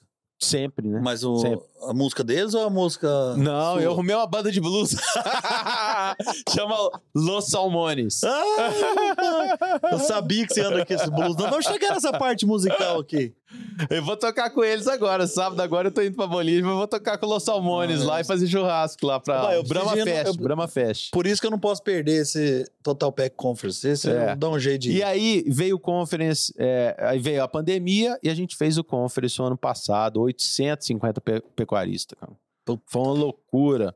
Ó, é, Tejon, palestra do Tejon, do Totti, Alisson Paulinelli, entendeu? Jackson Foma, o pessoal da Aranjuez. Foi assim, foi um show. Sabe, sabe esse- esses, essas conferências aí de, de multinacionais, de empresas? É, é- alto, alto nível. A gente chama na, na carne de A gargalhada, né? Hum. É aquele público super seleto. Então foi um sucesso. E a gente trazendo sempre essa experiência diferenciada, E tanto trazendo é a que eu- importância da genética até a tanto é qualidade que final da carne. você vai pra lá no mínimo umas três vezes por ano, né, Cristiano? Rapaz, ano passado eu fui pra lá sete vezes. Eu chutei sete baixo. hein? vezes. Fui pra lá sete vezes. Mas nesse meio de caminho aí, aí eu vou voltar num ponto que tá faltando aqui. A gente falou um pouquinho de Bolívia, Hum. mas nesse meio do caminho aí, eu recebi um convite para ingressar nas BIA como executivo, Isso. né? Há dois anos atrás. Mas, Cris, é, eu, eu, eu quero deixar pra entrar um pouquinho mais pra frente nas Bia, Hum, porque a gente tem um negócio muito bacana aqui, que, falando de experiência também, eu quero ficar na momento de experiência. aham. Que, meu, você sair do Brasil pra ir fazer um churrasco nos Estados Unidos, onde o povo lá gosta de churrasco. Cara, um- é assim, interessante, uma loucura. É, o Marcos, que eu morei lá na fazenda da OB, hoje o Marcos tem a fazenda dele, chama MBJ Ranch. Ele cria brangos, é um dos grandes criadores de brangos dos Estados Unidos, é presidente da Associação Red Brangos. lá, é, dos Estados Unidos. É um cara que está o tempo inteiro fomentando a raça, anda essa América do Sul, América Central inteirinha fomentando a raça. É um cara diferenciado, diferenciado. O Marquinhos é, é fera. E, e ele falou, Cris, eu quero trazer uma experiência diferente pro meu público. Toda vez eles vêm aqui e, poxa vida, tem steak, não tem steak, tem, tem o American Barbecue, que é defumado, um brisket, etc. Eu preciso que você venha aqui fazer algo diferente. Aí nós fizemos um piloto há uns três anos atrás. Eu fui para a feira de Houston e ele chamou uns 15, 20 dos cabeceira, dos criadores. Nós fomos para a fazenda dele e eu fiz um brisket confitado. Eles estão acostumados a comer o brisket defumado no Uhum. padrão, né? Padrão E eu fui- americano. é, eu fui numa num fiesta daqueles de, de, de que vende muita comida mexicana, Uhum. arrumei duas latas de banha desse tamanho, banha de porco, entendeu? Eu botei pra, pra cozinhar lá e botei seis, cinco peças de, de brisket de 5 quilos. Rapaz, e deixei, foram dez, qu- quase 10 horas confitando. 9 horas, e aquele negócio devagarzinho, o Marcos falava assim, não, acelera esse tempo. Eu falei, não pode. não pode, deixa, deixa. Paciência, É, Caldo. É, rapaz, a hora que eu tirei esse brisket e eu, eu, eu tinha levado umas goiabadas e eu fiz aquela, aquela goiabada apimentada, aquele molho de goia- goiabada apimentada que eu faço, que tem lá na Crafts. Uhum. Eu fiz aquele molho e eu servi esse brisket pros gringos com esse. Rapaz! Cara, lambeu os beijos, né? O cara falou assim, ó. Eu nunca comi, tem. Eu tenho 60 anos de idade, eu nunca comi um brisket tão bom na minha vida. E eles Mas- estão lá na terra do brisket, né? É. E, mas tem uma E aí, história... depois disso, a gente plantou essa semente e depois disso nós fizemos, ano passado, o leilão do Marco Júnior Ah. para 250 pessoas. na fizemos fazenda dele. Na fazenda. Aí ficou Eu bravo sei. demais. Eu Não, fiquei é- bravo. Eu vou, eu vou contar essa história É. aqui, porque ele deu conta de acabar quase com um curral, que é a curral lama lá da, da- dos Estados Unidos, e eu até vi isso. Depois eu falei, mas Cristiano, o que, que é esse trem? Isso aqui é É porteira? Ele falou, é porteira, desmontei as porteiras da fazenda do cara. Eu falei, você tá louco, velho? Quase acabou com, com um curral inteiro pra fazer de por, as porteiras pra fazer de, De espeto e De- pindur, é varal de, de, coisa, varal é, de, de, de- de carne. carne. Falei, meu Deus. Mas você sabe o que, E que isso os caras devem pirar, né? Porque eles, Marco que Júnior. eles não têm essa. É, o Marco Júnior falou: não, você e pode vir. Você pode vir que, que a, a gente ajeita aqui e tal. Tem um cara que trabalha na fazenda, ele faz os espetos de costela pra você. Pode deixar que pode, tá Deixa bom. comigo. Deixa comigo. Rapaz, eu cheguei lá um dia antes do, do evento e não tinha nada pronto. Falei, onde é que eu vou assar essas costelas? Como é que eu vou fazer? Rapaz, eu comecei a olhar, em roda assim, vi um curral, vi uma porteira pequena, uma grande, uma pequena, umas travessas de cerca, aqueles tipos, que é aquela travessa cerca elétrica, né? Que tem que- um- É, pá.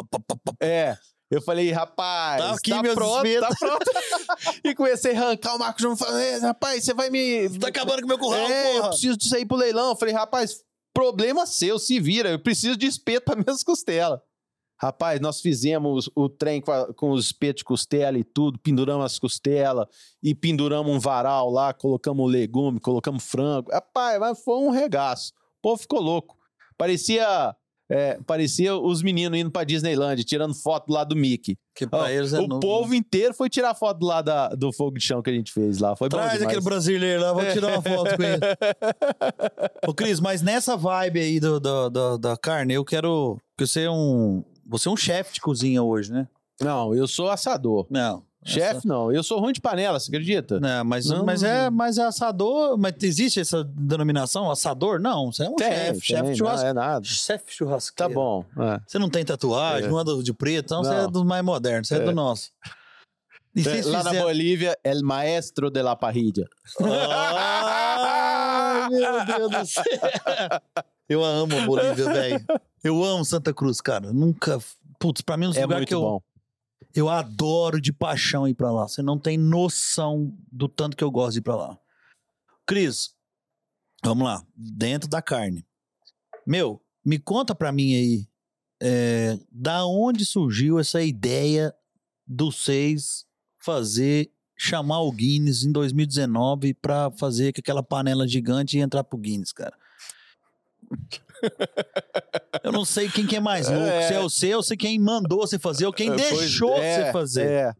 Vai, Bom, Conta. 100 anos de ABCZ. porque esse ano vai ter uma de novo. Vai, é. 100 anos de ABCZ. O Arnaldinho falou que ô, nós precisamos fazer um trem diferente para arrebentar. filho. Precisa fazer um negócio diferente para arrebentar, entendeu? 100 anos de ABCZ e tal. E, e o, o, o Jairo tava lá Uhum. como superintendente e falou, Cristiano, pensa num trem para arrebentar. Falei, ah, vamos fazer uma... A gente tem a genética dentro do parque, o melhor da genética brasileira tá aqui dentro do parque, na Expo Zebu. Claro. Vamos fazer um churrasco de zebu para mil e poucas pessoas. E a gente vai mostrar os cortes de zebu e tal e tal, no padrão churrascada que eu já tava fazendo. Uhum. A gente criar da genética Mas ao 100% prato. zebu. É. Aí, ó, ótimo. Mas e, e alguma coisa para chamar a atenção disso tudo? Aí eu falei, eu já sei. Aí liguei pro meu amigo aqui que eu jantei com ele ontem, o chefe Alan. O- o Alan. O Alan já, já tinha feito Guinness, da maior bratiola do mundo. Uhum. E a gente já tinha essa ideia, já tinha um desenho da panela. Tinha uns 5 anos que esse desenho tava guardado.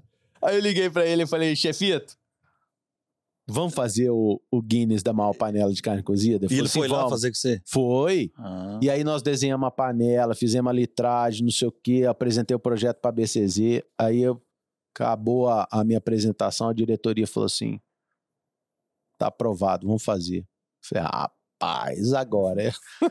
E agora? Eu falei, quem vai fazer a panela? E, E onde é que eu vou arrumar essa panela? De 3,5 metros e meio de Manda diâmetro. fazer. Vai mandar fazer onde? Aí eu falei, pô, eu, eu preciso criar um link com a Cara, pecuária, vocês né? é louco demais, velho. Eu preciso criar um link. Aí comecei a ligar nas fábricas de coxa australiano. Entendeu? Sei. Aí o cara de Rio Preto, o Júnior, o Júnior falou assim: não, eu faço coxa aqui e tal, eu faço essa panela pra você. E aí mandei projeto e ele, o engenheiro dele detalhou lá, peso, não sei o quê, porque é, não era só fazer a panela. Não. É, a panela ia erguer num guindaste pra poder Pra fazer pesar. pesar do Guinness, né? É. E aí vai e, e liga nos Estados Unidos pra esse Guinness Book e, e pega as regras e não sei o que, não sei o que, vai, vai, vai, vai. Rapaz, e nós fizemos. Fizemos o Guinness Book, nós ganhamos. Nossa, gan- cara. O recorde era de Dubai com carne cozida de frango, porque a categoria chama Store Meat, é Hum. carne cozida, né? Independente se é frango, o que que é. Então, em Dubai tinha um, é, tinha um recorde, entendeu? Era de Dubai e nós ganhamos no Brasil aqui com carne de zebu com 8 quilos.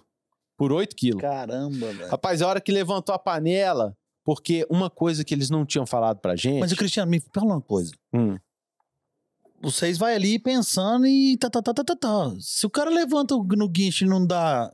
então, Se não der certo, fudeu? fudeu.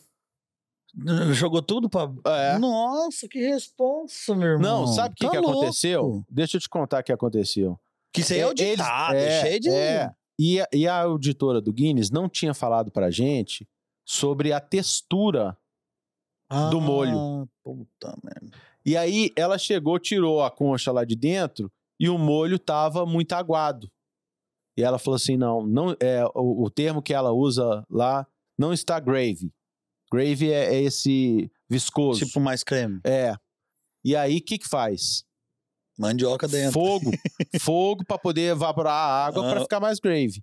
E a gente tinha farinha de mandioca, entendeu? Para servir com a zeboiada. Uhum. Rapaz, mete a farinha. Pode? Pode. Metemos farinha de, de mandioca e cozinha, cozinha, farinha de mandioca. Tá, mas nessa brincadeira aí, do, do começo da, da, da, da feição, né? Até ficar pronto, gastou quanto tempo, Cris? Ô, ô Plínio, 11 horas da noite do sábado, Hum. eu acho que era dia 5 de maio, se eu não me engano, 2019. Eu tava saindo da churrascada que eu tinha acabado de organizar, saindo para ir em casa, tomar banho e dar uma cochilada. Duas horas da manhã a gente tava acendendo o panelaço. Duas horas da Duas manhã. horas da manhã. Nós fomos servir ele, era uma hora da tarde. Caramba. Começar a servir, né? E fogo, e fogo. Nós e fogo. servimos 9.700 pessoas no local e distribuímos 2.300 quilos de alimento para instituições de caridade de Uberaba. Aí, não veio, aí veio a pandemia, não teve Exposebu, tal, tal, tal. E esse ano tem um novo desafio. Tem um novo desafio esse ano. O que, que nós temos de Esse bom? ano Que já é vamos- agora, né? Já é agora. Já é agora. Fica de olho aí. Garanta já o seu ingresso. Ó, Zebu na brasa. Zebu na Brasa vai estar passando aqui o Instagram do Zebu na Brasa, vai estar passando aqui do Cristiano Botelho. Vocês seguem ele lá. E, ó, o meu já tá, tá aqui no bolso, ó, parente. E eu tô dentro desse negócio. O ano, o ano retrasado eu dei uma passadinha lá. É, Esse ano eu quero ir com mais força. é, tem que ir com calma para aproveitar. Então que essa nós vamos história, essa história da gente ter a genética no parque e criar a conexão da experiência para o criador fazer uma grande confraternização após o grande campeonato. Todas as associações de raça levam os criadores para lá, entendeu? Legal. Então é uma grande festa de final de Exposebu.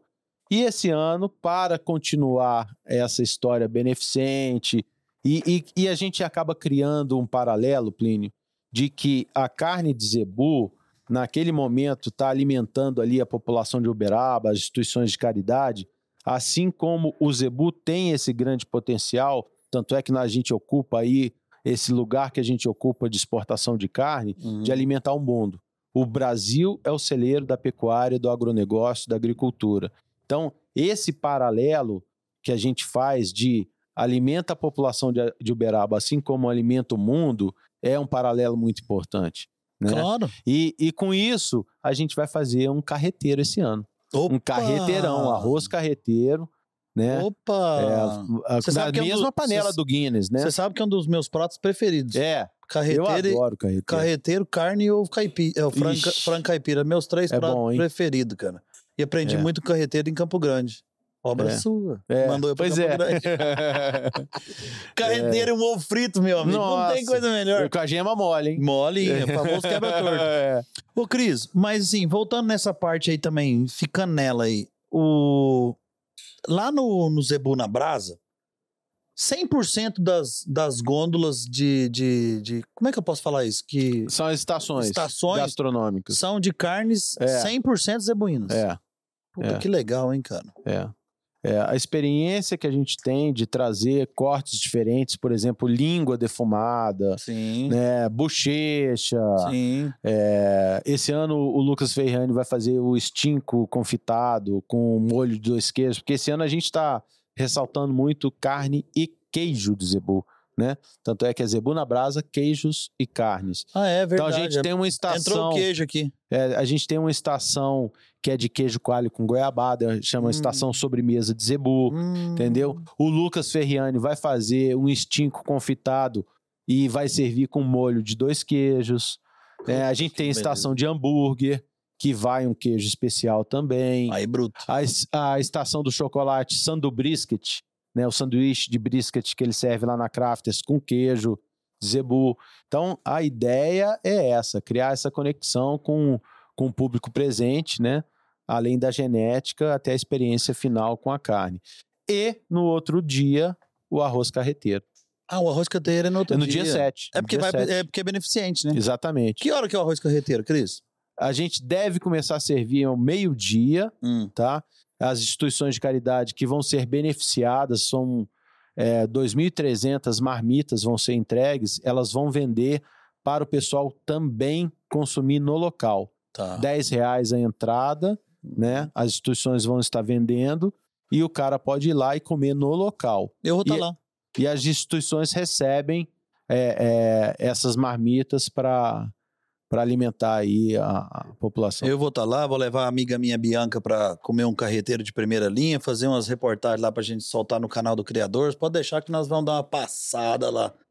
O buchinho vai sair de lá até cheio. Muito bom. Ô, Cris, mas deixa pra gente aí, faz o merchan da turma aí do, do Zebu na Brasa. Como é que faz pra adquirir os ingressos? Nós estamos aí na reta final aí, já é, já é daqui duas semanas, É. nós estamos no começo aí, chegando a Expo Zebu, graças a Deus, essa semana, semana agora que vem agora.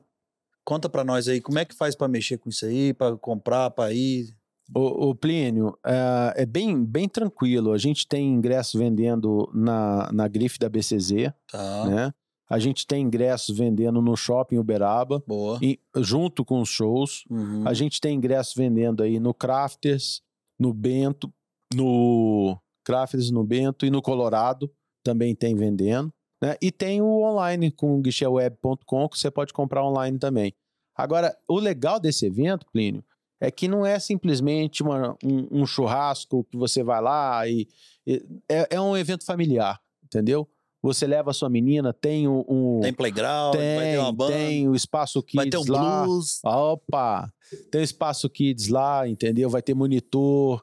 Então a ideia nossa é que o criador, a população de Uberaba, realmente vai para dentro é, desse evento com uma maneira familiar de encerrar Cara, a o, o primeiro já foi um sucesso. E foi, Foi. igual você falou, foi tinha gente da cidade, mas tinha muita confraternização do- dos técnicos dos técnicos, das associações de raça. Ficou legal demais. É, então são três bandas. Você perguntou de música. Tem o Trio Ternura, que faz rock nacional, o sertanejo, o samba. Tem a Nil Guimarães, que é uma cantora de pop e blues extraordinária de Ribeirão. Uhum. Ela chegou da Irlanda agora, tá fazendo turnê na Irlanda. Ela é fera. E tem o Projeto ao Cubo, que você conhece Que é bem, sucesso. o Pablo, os meninos É. são, são Esse fera. aí dispensa comentário. Essa turma é boa, hein? É. Esse povo faz Então, um shows. ambiente, um ambiente, assim, super tranquilo, super agradável.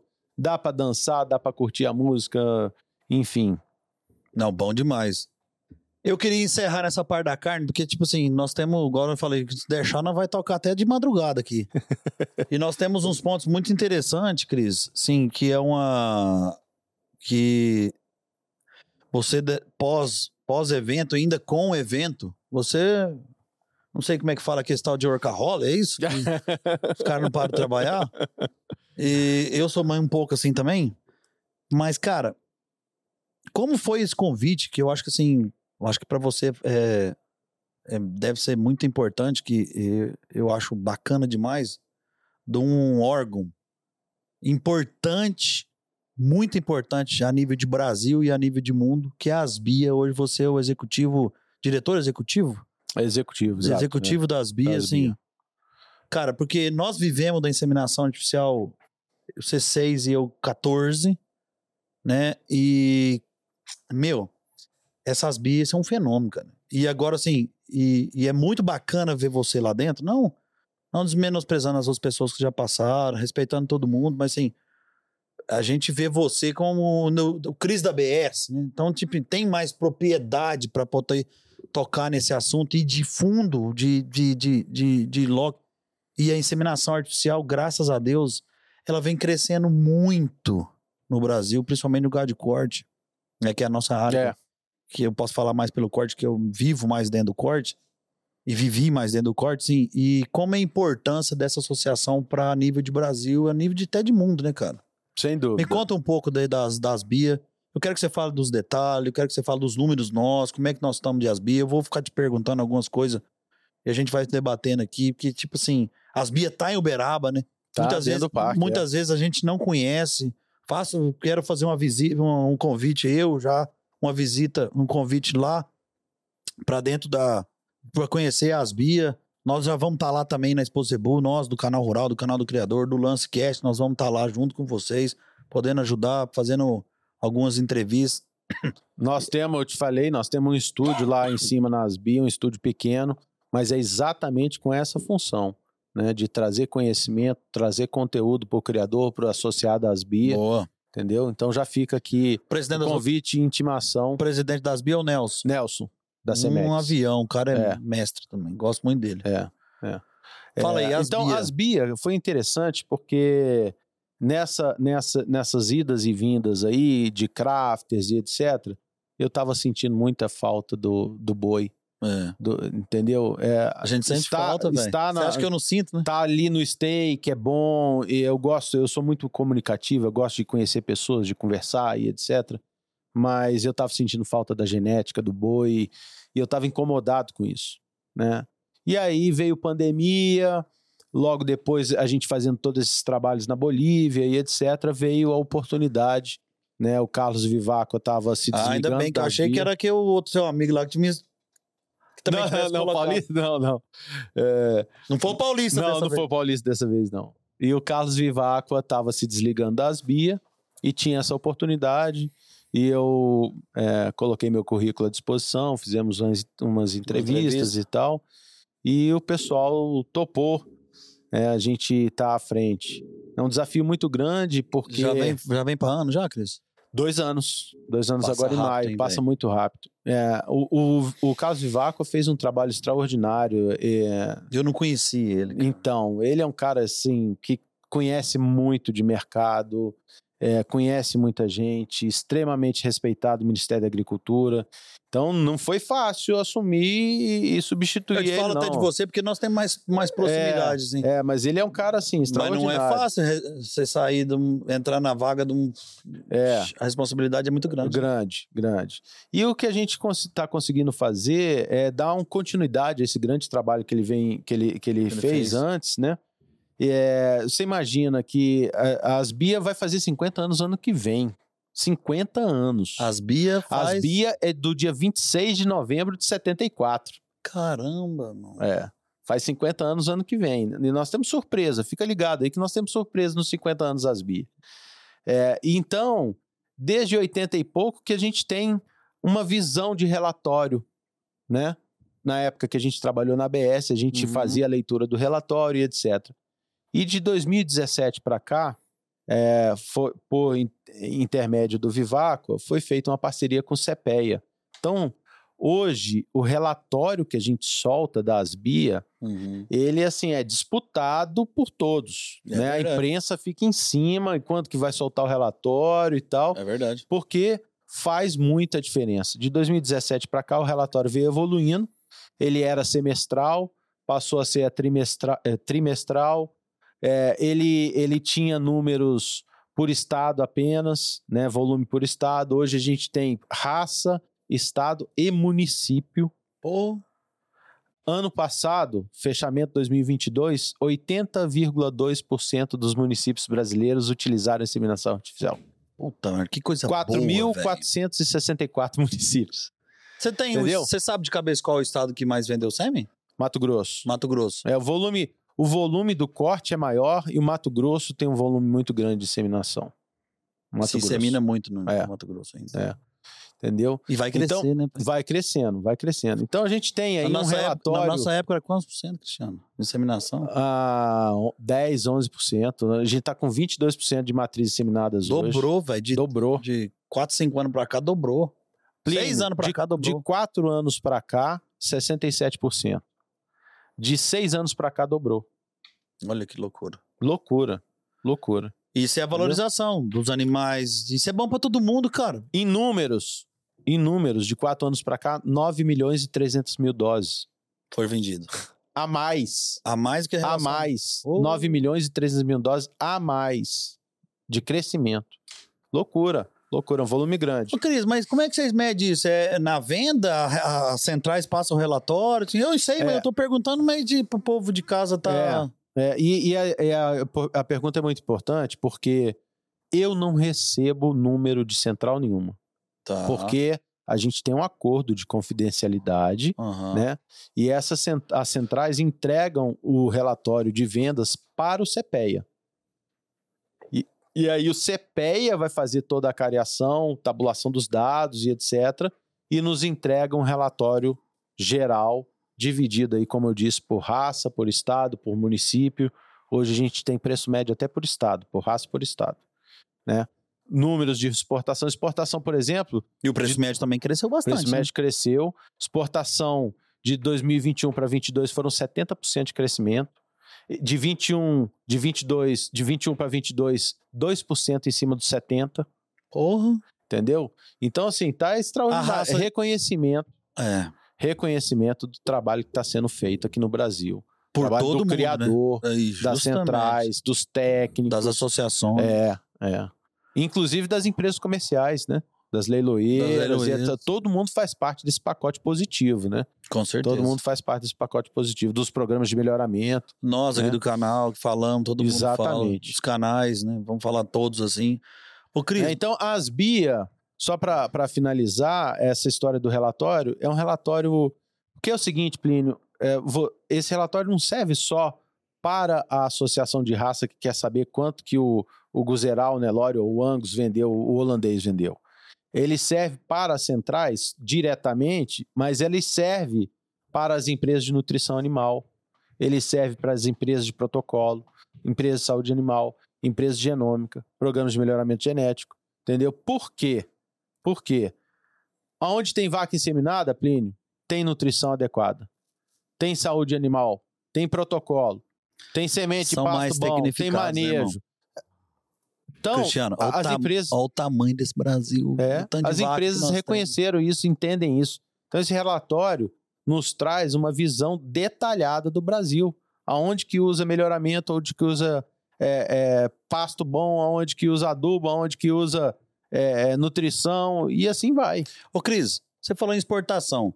A, a Unelore é a raça que nós mais exportamos ainda no, de sêmen? Ô Plínio, é, eu não lembro do comparativo, mas 93% Hum. das raças exportadas são Hum. de sangue zebuíno ou compostas de sangue zebuíno. Porque eu sei que o Gir também exporta muito, Muito, né? muito, muito. O Girolando também deve exportar Também, muito, que é uma também. raça que tá crescendo pra caramba. É. Quer trazer Entendeu? o Guima aqui pra nós conversar de, de leite. Ixi, o Guima gosta, hein? Guima Crisão, gosta. As Bia, velho. O que mais você traz pra Então, nós? as BIA, além desse relatório extremamente importante, a gente tem uma representatividade setorial é, com uma responsabilidade muito grande. né? Nós tivemos agora, é, no, no final de fevereiro, com o ministro da Agricultura, lá na BCZ, que, aliás, está fazendo um excelente trabalho, Gabriel. Parabéns pelo trabalho, Gabriel, diretoria, né?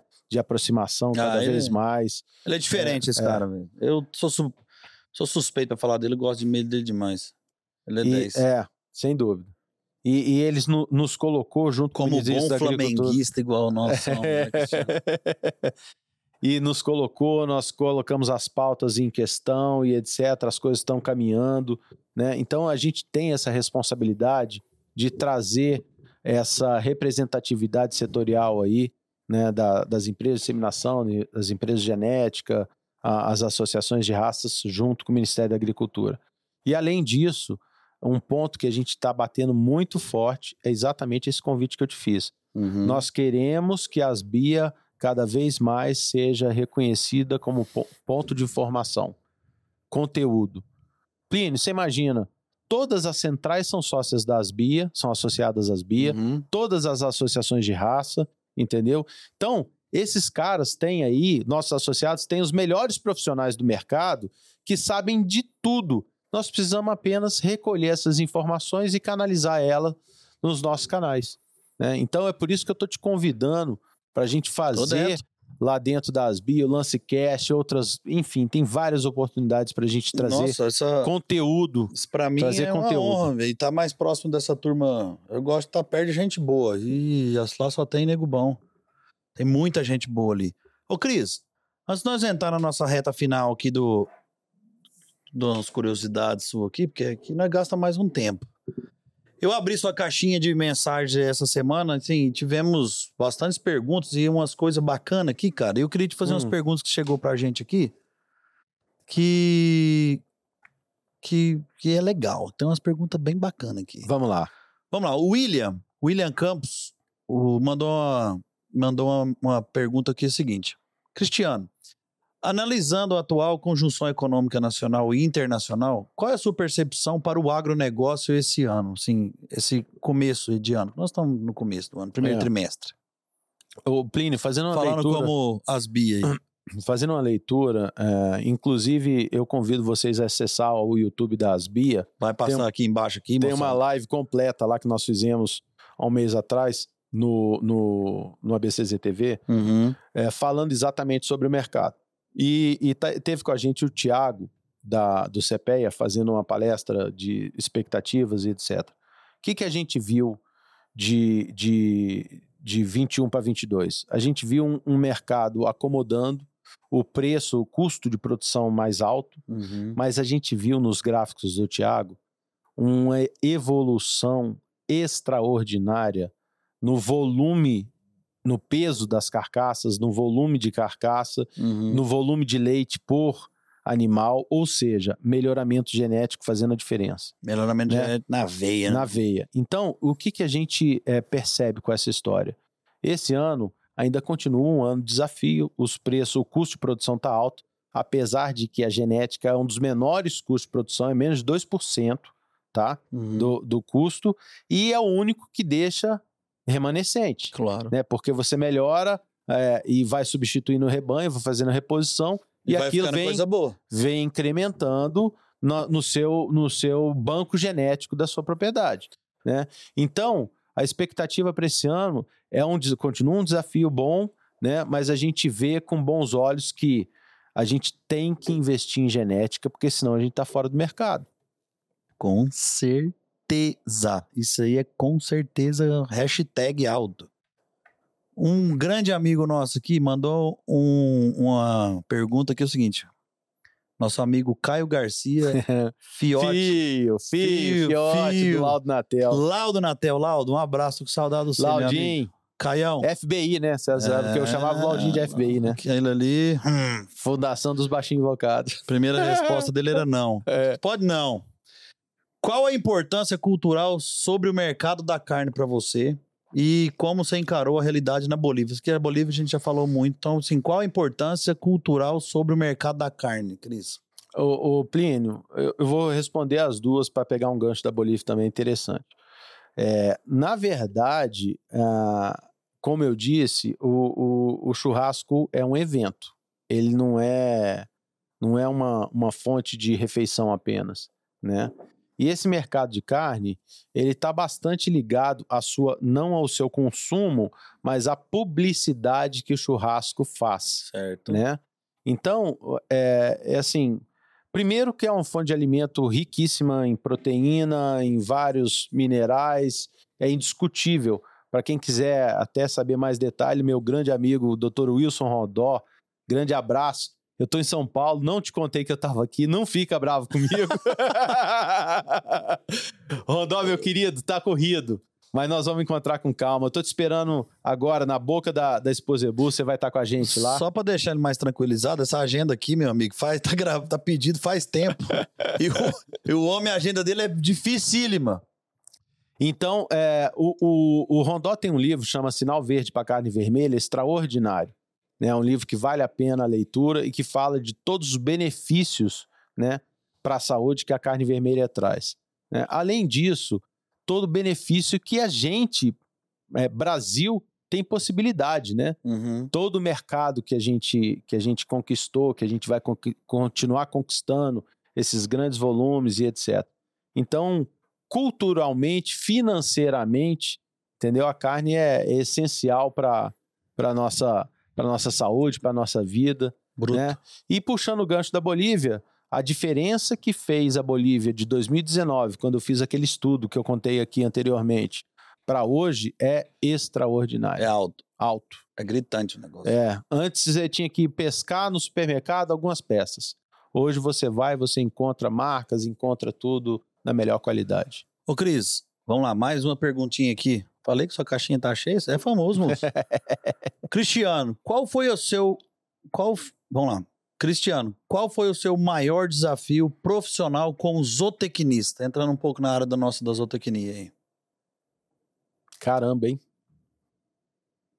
Um deles foi, foi um arroxo que me deram na época da ABS, é, que eles queriam que eu posicionasse com relação a genética na Viraí. Uhum, E a gente, eles queriam que a gente buscasse a genética na Viraí de todo jeito. uhum. E a gente trouxe uma solução com a genética da Matinha, apostando, em, enfim, e fizemos esse trabalho que a gente fez. Então, esse foi um, um ponto é, é, bastante importante. E você, como gestor, tinha que tomar uma decisão. Era difícil É, nessa era época. difícil. Foi Era difícil. difícil. e foi difícil convencer a equipe comercial toda e etc. Agora, a a, gente- maior saia justa foi exatamente na, na, na transferência Bertin JBS. Eu estava no Interconf, em Goiânia, Hum, mês de setembro, outubro, setembro. setembro, entendeu? No dia que a, a, o, o CEO do, da, do Bertin estava fechando o negócio com a JBS. Era, e tinha uma mesa redonda no final do Interconf, entendeu? Paulo Henrique Amorim era o mediador. Hum. Tinha uma mesa redonda com todos os donos de frigorífico. Tava Mataboi, tava Minerva, tava Mafrig, Mafrig. tava JBS e era pro CEO do Bertin tá lá. E ele não foi e eu fui no lugar dele.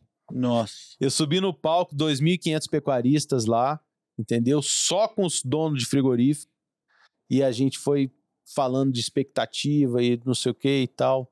Então foi a maior saia justa minha. Teve uma hora que ele, que o Paulo Henrique Amorim eh, me fez uma pergunta relacionada ao futuro, se a gente pensava em proteína de frango, não sei o quê. Aí antes de responder, eu deixei meu microfone na mesa, peguei a água, Tomei um golinho. Hidratou e. inspirei e dei resposta. Mas foi- Ai, você sabe quem Deus. que lembra disso? Toda vez que eu encontro com ele, um grande amigo meu, um, cara extraordinário, super competente, Sérgio Desen. Certo. O Esse é Sérgio fera. Desen tava lá e toda vez que eu encontro com ele, a gente lembra dessa história e fala assim: rapaz, eu nunca vi um cara numa saia justa maior que aquela sua no Interconf né, aquele ano. Vamos lá, Cristiano. Essa aqui é do nosso amigo Walter Dias. Eu acho que ele é amigo seu. Cristiano, o que você gosta mais? Carne ou gaita? Tô entrando no gancho aqui, não vamos falar de música agora mesmo. Rapaz, eu gosto mais da gaita com carne. Os dois. né? Cris, zootecnista, especialista em carnes, músico, churrasqueiro. Afinal, o que você gostaria de ser quando criança? Já que você tem essa multifunção. Pois é. É, a, a minha infância foi uma infância muito rica é, culturalmente e, e de exemplo de família. Né? Então, a zootecnia, essa história toda veio de, de infância. É, eu contei para vocês aqui que a gente ia para fazenda desde moleque. Né? A música, meu pai foi, minha avó era professora de piano. Meu pai gostava muito de música. Então, chegava à noite às vezes em casa. Eu lembro que era molequinho, 5, 6 anos de idade. Meu pai colocava no, no vinilzão lá um jazz, um blues para escutar, Um skin. um skin, meia luz na sala. Eu deitava no colo dele e ficava escutando aquilo. Então, essa cultura de escutar jazz, blues, Seu pai era 10, né? né? Então veio muito do meu pai. E minha mãe gostava muito de samba. Final de semana ela ia fazer faxina na casa, colocava Bete Carvalho, Clara Nunes e ia, ia curtindo. Então, é essa essa essa infância minha Musicalidade, né? veio com essa musicalidade aí da família e dos princípios, lógico. Né? Então, e o churrasco também, né? Meu pai gostava de fazer churrasco e tal. Então, isso tudo veio vindo, veio sendo plantado aí, né? Cultivado desde a infância. Então, a infância que eu gostaria foi a que eu tive. Muito bom, rapaz. E que infância bonita, tem certeza absoluta. Sem sair lá de Brasília pra vir pra fazenda, ficar Pois é. sozinho. Isso é bom Rapaz, demais. eu fui conhecer Isso o Mar com isso- 15 anos de idade, você acredita? É, eu, eu eu acho que foi mais um pouquinho. eu fui pro Guarujá, rapaz. Eu, eu tava quase mudando pra Uberaba já, e aí um amigo meu mudou pra, pra São Paulo, eu fui pra lá e nós fomos pro Guarujá. Aí eu falei, rapaz, esse aqui que é o Corgão, então. Salgado, Ó. Ô, Cris, chegando à nossa reta aqui, cara, assim, é, quero falar de umas coisas suas, sua, que você tem muito, e você tem um bom gosto desgramado, e falar do- da sua família, cara, que eu conheço há tanto tempo, sua esposa, já ajudou tanto a minha como fonoaudióloga, assim, a Betânia gosta muito dela, suas filhas, cara, É. hoje você tem aí Sua filhota aí mais velha já cantando. É, a Catarina. A, Que a- a- que a- rapaz, a Celina e a tá minha também chama Catarina, É, né? é. As a- suas meninas cantando, puxando É. a sua, vendo você cantar e tal. Tomara que elas não virem churrasqueiro pra não ficar. Fedendo Ah, mas fumaça. não tem essa não. As duas são garradas já, já chaira faca, Já já, já, já. Fala um pouco dessa família maravilhosa, tudo que você tem, e que depois nós vamos falar de, um- de uns pontos que nós temos em comum aqui. É. Cara, família é base de tudo, né? É, base. É, é o que toca a gente pra frente. A minha esposa sempre, sempre do meu lado aí, apoiando tudo. Esse pro... Cara, você imagina, é, a Catarina tinha 60 dias, 70 dias, quando eu saí da ABS pra ir pra, pra Lins. Pra Lins. A Cris ficou sozinha aqui, e eu fazendo bate-volta no final de semana, Eu aquela lembro. loucura, né? E aí depois mudou pra Lins, depois nós voltamos, enfim. Parceirona, companheirona, entendeu? Isso aí é muito importante, é, é a base nossa, Rapaz, eu, né? eu falo pra todo mundo aqui que eu vivo mais ou menos igual você, nesse pra lá e pra cá, assim. Também tem a minha Catarina, que é uma espoleta. É. E se não fosse essas mulheres nossas aí, cara, nós. Não, ia é boa demais pra não, aguentar nós dois. Pra aguentar, gente. Acelerado como nós somos, cheio de ideia, né? É. Cris, mas me Não, fala. e falar de ideia, tem Hum. uma história que eu não contei ainda aqui. Qual delas? Ah, da composição. Tem Não, quatro é- anos que eu é sou que- compositor, é aqui, você vou acredita? chegar- É, é, É, você tirou, é essa aí na pauta. É aqui, ó. Ah, Ti- Tirou da minha palavra. Cris, você é um grande instrumentista. Um. Eu não sei se é gaiteiro, né? Gaitista. Gaitista. uhum. É, um cara que gosta de música boa.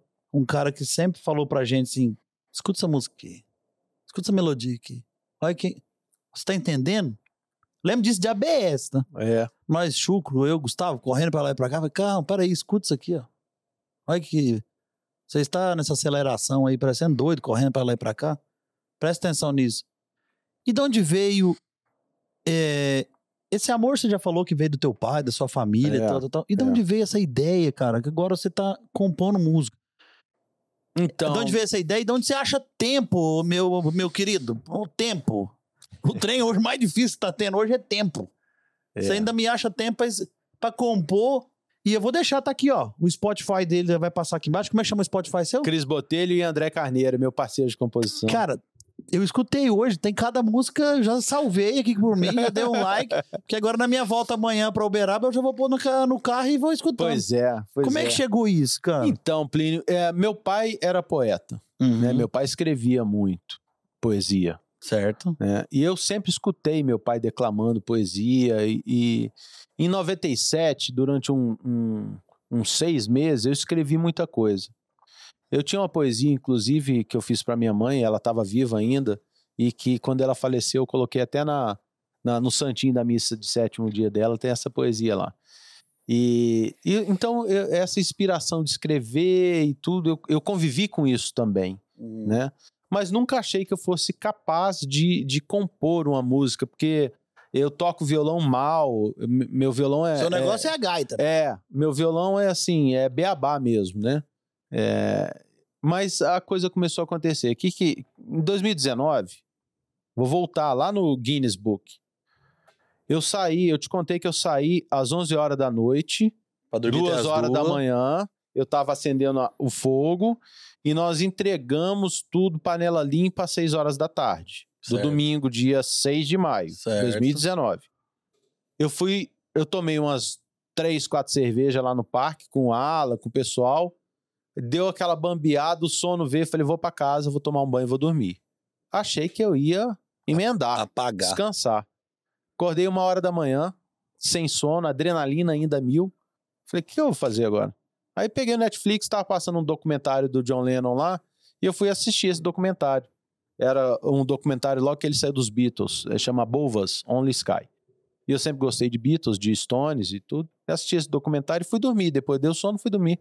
Sonhei que eu tava lá com o John Lennon. Caralho, velho. No estúdio dele, sentei do lado dele no piano e a gente tava discutindo uma letra de música. Que viagem, né? É, não, discutindo a letra da música e sentei no piano. Eu não toco piano, mas eu tava tocando lá. Com o John Lennon eu toquei. e aí no outro dia acordei, cara, sete horas da manhã e lembrava da letra da música. Escrevi a letra da isso, música. velho? Chama B-Side. É a primeira que a gente lançou. Escrevi a letra daquela música. Não é exatamente como está hoje, mas a- Uhum. o esqueleto lá. e harmonia. Eu peguei meu violão, achei um Lá menor, achei um Fá, não sei o que e tal. Falei, cara, eu não tenho violão pra. Já pôs aquele negócio da gaita É, aqui eu falei, eu não, eu não tenho, eu não tenho capacidade no violão pra poder expressar o que eu tô, que tá na minha cabeça. Passei a mão no telefone, liguei pro André. André é amigo meu desde jardim de infância. Hum. E Músico. ele toca, ele é engenheiro, mas toca violão muito bem, toca cavaquinho, toca bandolim, é um ex- excelente instrumentista. O André me ajuda. Aconteceu isso, isso, isso. E a gente, na época, não tinha nem Google Meet, não tinha Zoom, era, era Skype ainda, né? 2019. E aí nós fizemos um Skype, fizemos outro Skype, não sei o quê, e chegamos nessa primeira composição. Pô, legal. E nós falamos, cara, que legal, cara. Você em Brasília, eu aqui em Uberaba. Tinha tempo que a gente não se via. E nós Amigos. estamos encontrando, amigo de infância. Tem, nós nós estamos com 50 anos, tem 45 anos de amizade. Pô, E eu falei, pô, vamos, vamos prestar atenção nisso? E aí veio outra ideia, uma letra. Eu liguei pra ele, a gente fez. pô. E aí nós começamos. Uma vez por cada dois meses, uma vez por mês, uma vez cada 15 dias, entendeu? Hoje, quando dá, a gente, pelo menos uma vez por semana, a gente troca uma ideia no WhatsApp. caramba, tal. Cris. Nós estamos com 30 músicas. 30 compostas. músicas já? 30 músicas compostas. Caramba, irmão. Que coisa Não, boa. e E assim- assim, pra você deve ser uma terapia, né? Junto com seu amigo. vida. Puxa vida. Fazendo coisa que gosta. É. Desliga. é. Aquele momento é o momento de nós Total. juntar com ele e cantar. É, é. Como diz o Sininho, é, é a, sua, é a sua psicóloga aquele momento É ali. terapia. né? Terapia, exatamente. Então a gente começa às 8 horas da noite, vai até meia-noite, entendeu? Batendo um papo, toma um vinhozinho, discute uma letra, discute uma harmonia e tal. E tem de tudo. Como eu disse, a influência musical na minha vida ela foi muito eclética. Tem, né? entendi. Nós passamos pelo sertanejo raiz, pelo samba, pelo jazz, pelo blues e etc. E, a e o André também. A criação dele foi bem eclética. Então a gente está compondo de tudo. Nós temos samba, nós temos blues, nós temos jazz, nós temos bossa nova, entendeu? Eu vi É, aquela. Nós temos um boleirão. Isso. Então tem, tem de tudo. Caramba. A música do Sininho, rapaz, a Fazenda Ah. Urbana. Isso. aí. A música do Sininho foi a, a terceira que nós compusemos. Foi a terceira. Tô falando, gente. Esse rapaz acha tempo pra tudo, moço. Você tá louco. Mas é igual assim, você faz seu tempo, né, Cris? Tanta gente vendo essa correria aí. E dá pra fazer. Quando você quiser achar um tempo, dá pra fazer. Rapaz, é, para escrever, hoje, com a facilidade do celular, entendeu? Você deu uma ideia, você anota. Eu tenho um, um- um Evernote aqui cheio de É, acho que coisa. o bloco seu de notas aí deve ser bem grande. É, cheio de frases, cheio de ideia, não Eu sei o que, assim vai, a coisa vai Eu acontecendo. te falo isso do tempo, que nós temos um hobby em comum, que eu gosto também. O meu tem uma, uma questão mais sentimental, assim, que é, é a ferrugem na veia, ah, né? Que tem, é nosso- tem esse detalhe. nossos nosso- carros antigos aí, né? é. Você a O meu é sentimental também, você sabe, né? Não sei. É, o meu Galaxy, eu tenho um Landau 74. Você tem Lan- Landau, você tem gás, tem Fusca. Eu tenho Landau e o Fusca. Ah, tá. É o, o Landau branco. É o, o branco. Como é que ele chama? Seu nonô. Seu... não. eu tô te falando Hum. isso porque nós, eu tenho também. E aí a É uma gente... C10, não é? D10. D10. que foi nosso, do meu pai. Eu, com quatro anos de idade, fui com ele comprar. E aí ele faleceu, falei, cara, vou pegar isso aqui pra mim. Ia vender. Nosso grande amigo Gustavo Morales, naquela educação mórbida dele, encostou num canto e falou: Você não vai vender pi nenhuma, rapaz. Você tá maluco? Isso aqui é sua história, não sei o quê. falei, não tem dinheiro pra reformar. Foda-se, guarda isso aí, vai indo, você reforma. lá, lá, lá. Gastei um ano pra fazer. E aí você fala de achar tempo. né? A gente acha o tempo um negócio. É. Eu me pus na cabeça que, tipo assim, eu viajar, viajar, mas todo sábado de manhã eu tinha que ficar por conta da D10. E dá tempo, velho. É só você se organizar. E, cara, e carro antigo, você tá nessa, nessa Então, vibe, assim, mais que eu. vamos, Vamos falar de É bom experiência. demais, cara. Vamos falar de É experiência. experiência, velho. Os amigos você faz ali dentro. Ó, eu vou, vou, vou, vou, vou lembrar de te mandar o livro, Uhum. entendeu? É, e você vai, quero. ver, você vai ver que é o quanto é importante todos os detalhes na experiência. É, e eu tinha uma experiência de vir de Galaxy exatamente do mesmo ano, a mesma cor, mesmo modelo, tudo de Brasília para Uberaba, meus pais. A vida inteira nós tivemos um Galaxy Ah. exatamente da mesma cor, do mesmo ano e que chamava seu nonô, O brancão. brancão. A gente saía de Brasília, rodas? vinha pra Uberaba, mesma roda, igualzinho, Gaúcho, igualzinho, é né? Xerox. É. A gente saía de Brasília e vinha pra Uberaba nesse landau. E aquela experiência de você vir navegando a coisa assim no landauzão é delicioso. É o dia que eu entrei dentro desse carro e que eu sentei no banco dele e senti o cheiro da minha infância, eu falei, acabou, É meu. acabou. Eu senti o cheiro da minha infância. Experiência. É verdade. Da, da minha caminhonete é a mesma coisa. Cara, eu entro dentro dela. É até estranho falar isso, velho. Eu entro dentro dela, eu lembro de tudo meu de fazenda dela, É. de fazer, de trabalhar com meu pai nela e não sei o que. Eu lembro do fedor de bosta dentro da caminhonete que a gente entrava de fazenda. Cara, e você falou um negócio que, meu, achei me emocionei aqui. É, mas é uma é uma loucura. loucura, velho. A conexão que você cria lembrando dos cinco sentidos, do tato, olfato, paladar, isso aí é, é Cristiano, monstro, Eu não, eu não saio no carro às vezes. Faz tempo que eu não ando nela. Mas domingo de manhã eu tenho que ir lá ligar. Onde que ela tá? Tá Eu dentro da minha casa. Lá em Uberaba. Tampada na lona lá, eu tiro ela, Aham. ligo, dou umas ligadas, deixa lá. tu, tu. Vou baixar a marcha lenta. Ah, tá tudo funcionando. É bom, não é? Ah, do caralho, velho. Eu não saio muito, porque, tipo assim, como eu fico fora, cara, eu, final de semana, eu quero É, ficar dentro da minha casa, casa, né? eu quero ficar com a minha família, menina, meu é. moleque agora foi embora pra estudar fora, cuidar da minha mulher, porque tá, tá naquele é, amor desmamando de filho. Rapaz, meu. família, é, a gente. Eu tive o privilégio, mais uma historinha legal aqui, Hum. que é recente. Ano passado, o Grupo Pão de Açúcar é, lançou uma, um desafio aí na internet, a Ah, eu música do Pão de Açúcar. Eu vi, eu votei. É, a música do Pão de Açúcar. E aí, o André, meu parceiro de composição, viu isso na internet e falou: Cris, vamos fazer uma música pro Pão de Açúcar? Eu falei: ué, vamos. Nós estamos nessa vibe de compor mesmo, não sei o quê, vamos fazer. Cara, eu escrevi uma letra, assim, fenomenal. De educar. E, é, não. E aí eu, eu con- conciliou uma ida minha a Brasília, no Ministério da Agricultura. Eu fui pra casa dele, a gente ficou e batendo em cima e não sei o quê. Tomou uns vinhos. Finalizamos a música. Chegamos em Uberaba, precisava gravar. Eu falei, ah, vou botar minhas meninas pra gravar essa música. Porque quem, quem cantou a música que foi campeã Ah, foi a neta do Gil, que tem a idade da Catarina, mais ou menos, Aham. 14 anos, né? E eu falei, vou botar a Catarina pra cantar essa música. Aí eu falei, não, vou botar a Celina também. E fui pro estúdio. Sabe aquele negócio corrido, de dois dias, muito corrido? Atropelado. É, atropelado, mas saiu, né? Fizemos ela ficou na hora, legal, que, na hora que a gente foi, foi cadastrar a música, é, eles tinham antecipado uma semana O cancelamento. é, a, a, a data. Puta, merda. Anteciparam, a gente ficou de fora. Mas foi o maior presente que eu já ganhei. Uma música composta por mim e pelo André. Seu brother. Letra minha. E minhas duas filhas gravaram. Nossa, eu acho que não Ó, tem saúde pra isso aí, legado- não. O legado disso aí, cara. Que coisa Cara, Não tem maravilhosa. saúde pra essas coisas. Não, legal. Legal demais. Ô, Cris, eu tô aqui pra te dar um presente. Ó, É um presente nosso aqui do canal Rural, do canal do Ô, Criador. meu amigo, obrigado. Te agradecer muito pela sua vinda aqui, pela sua disponibilidade pra vir. Eu sei da sua agenda, tanto que é puxada, tem um negócio bacana aí dentro, você vai gostar. Ó. E te agradecer muito pela, pelas, pelas, pelos puxões de orelha. Te agradecer muito pela, eh, pelos ensinamentos. Composição. É. Compõe Ca- lá e manda pra nós. Caderninho da. Faz uma música pro canal do Criador lá pra mim. Vamos. Hein? Te agradecer bastante pela sua. Obrigado, obrigado. Pela sua.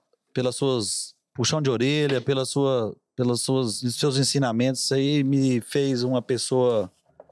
Me fez ser outra pessoa, ser outro homem. Me aprendi muito com você. Quem não sabe, o Cristiano foi meu primeiro chefe, assim, na, na ABS, meu, que ensinou nós traçar os caminhos e de puxão em puxão. Muito obrigado por ter vindo aqui, irmão. Espero, Plínio, um- espero que você tenha Putz, gostado. Eu não, eu não tenho nem como te agradecer. Relaxa. essa vinda aqui, essa, esse depoimento que você está dando. É, é, Eu isso já é te tão- falei isso, mas é, eu quero deixar não, público aqui isso aqui. Isso é tão bom porque Agradecer a que é gente está a gente tá colhendo, né? Essa quem planta o bem, colhe o bem, o né? bem. E a gente sem, e a gente sempre falou isso, né? Sempre. Mesmo no trabalho e Faz tudo. o certo, né? É, exatamente. Né? Se fosse pra você, você faria assim? Isso. Essa decisão de desse touro ou aquilo, aquilo outro, se fosse pra você. Então a gente sempre falou muito isso, Falou. né?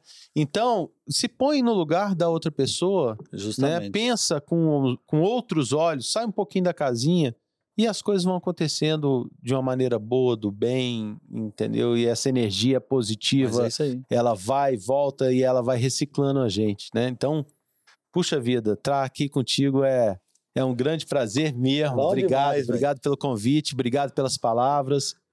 E A- vamos continuar, né? Vamos, a casa aqui tá de porta aberta. Nós não contamos todas as histórias, não. Não. A vez nós faz um, um, um Lance Cast 2 lá, na, lá, na, lá nas É. Bias. Obrigado pelo convite das Bias. Já, nós isso. vamos. Eu Vamos vou- concretizar, vou estudar. Vou estudar com a minha turma aqui. A gente vai. Apesar que tá muito em cima, a esposa Ebu já tá aí.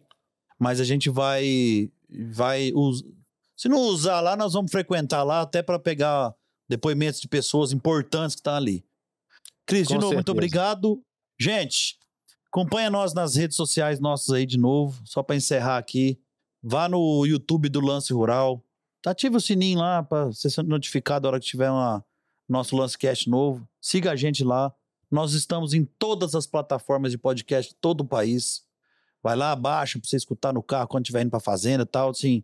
E agradecer muito os feedback que eu tô tendo do nosso Lancecast. Estou muito feliz, muito empolgado em fazer, é, passar histórias bacanas, porque essa é a ideia.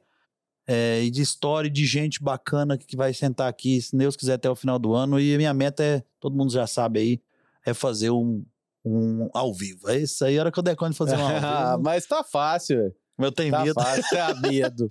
Medo. Ô, Plínio, cara, é, você falou um negócio aí, é, as coisas vão acontecendo de uma maneira tão natural, né? Que em determinado momento, é, você falou de, de comunicação, networking, a gente adora isso, né? A Isso, gente claro. fez a. Foi uma brincadeira É, gostosa nossa embora, aqui, cara. né? É, churrasco, zootecnia, a música. São quatro Nelore, paixões Zebu. quatro paixões. Até deixei no de- naquele depoimento do, do canal. Sim. As quatro paixões que envolvem hoje o Cris Botelho profissionalmente. Não, bom. Então, cara, isso é, é sem, sem, sem tamanho para agradecer. crisbotelho.bif, o Instagram. É, e o Cris- seu? Hã? O YouTube? O YouTube é Cris Botelho Vem Pra Brasa. Ô, gente, lá tem umas coisas boas. Eu já vi lá, viu? Tem um. Tem um, tem um. Quem gosta de música country boa, lá tem uma playlist lá cremosa. Tem, tem, tem. O Doglão tocando. Você sabe que o Doglão que tá comigo lá nessa, nessa playlist, ele tá em Portugal hoje. Foi pra lá, vai passar um, um tempo de verão lá tocando. É, então são, são coisas demais. boas. Cris Botelho vem pra Brasa, é o YouTube, né? E o Spotify pra vocês escutarem a música boa aí, Cris Botelho e André Carneiro. Bom demais, gente. Um grande abraço pra vocês. Muito obrigado de novo, Cris. Tamo junto. Fica com Deus e até o próximo Lancecast. Um abraço.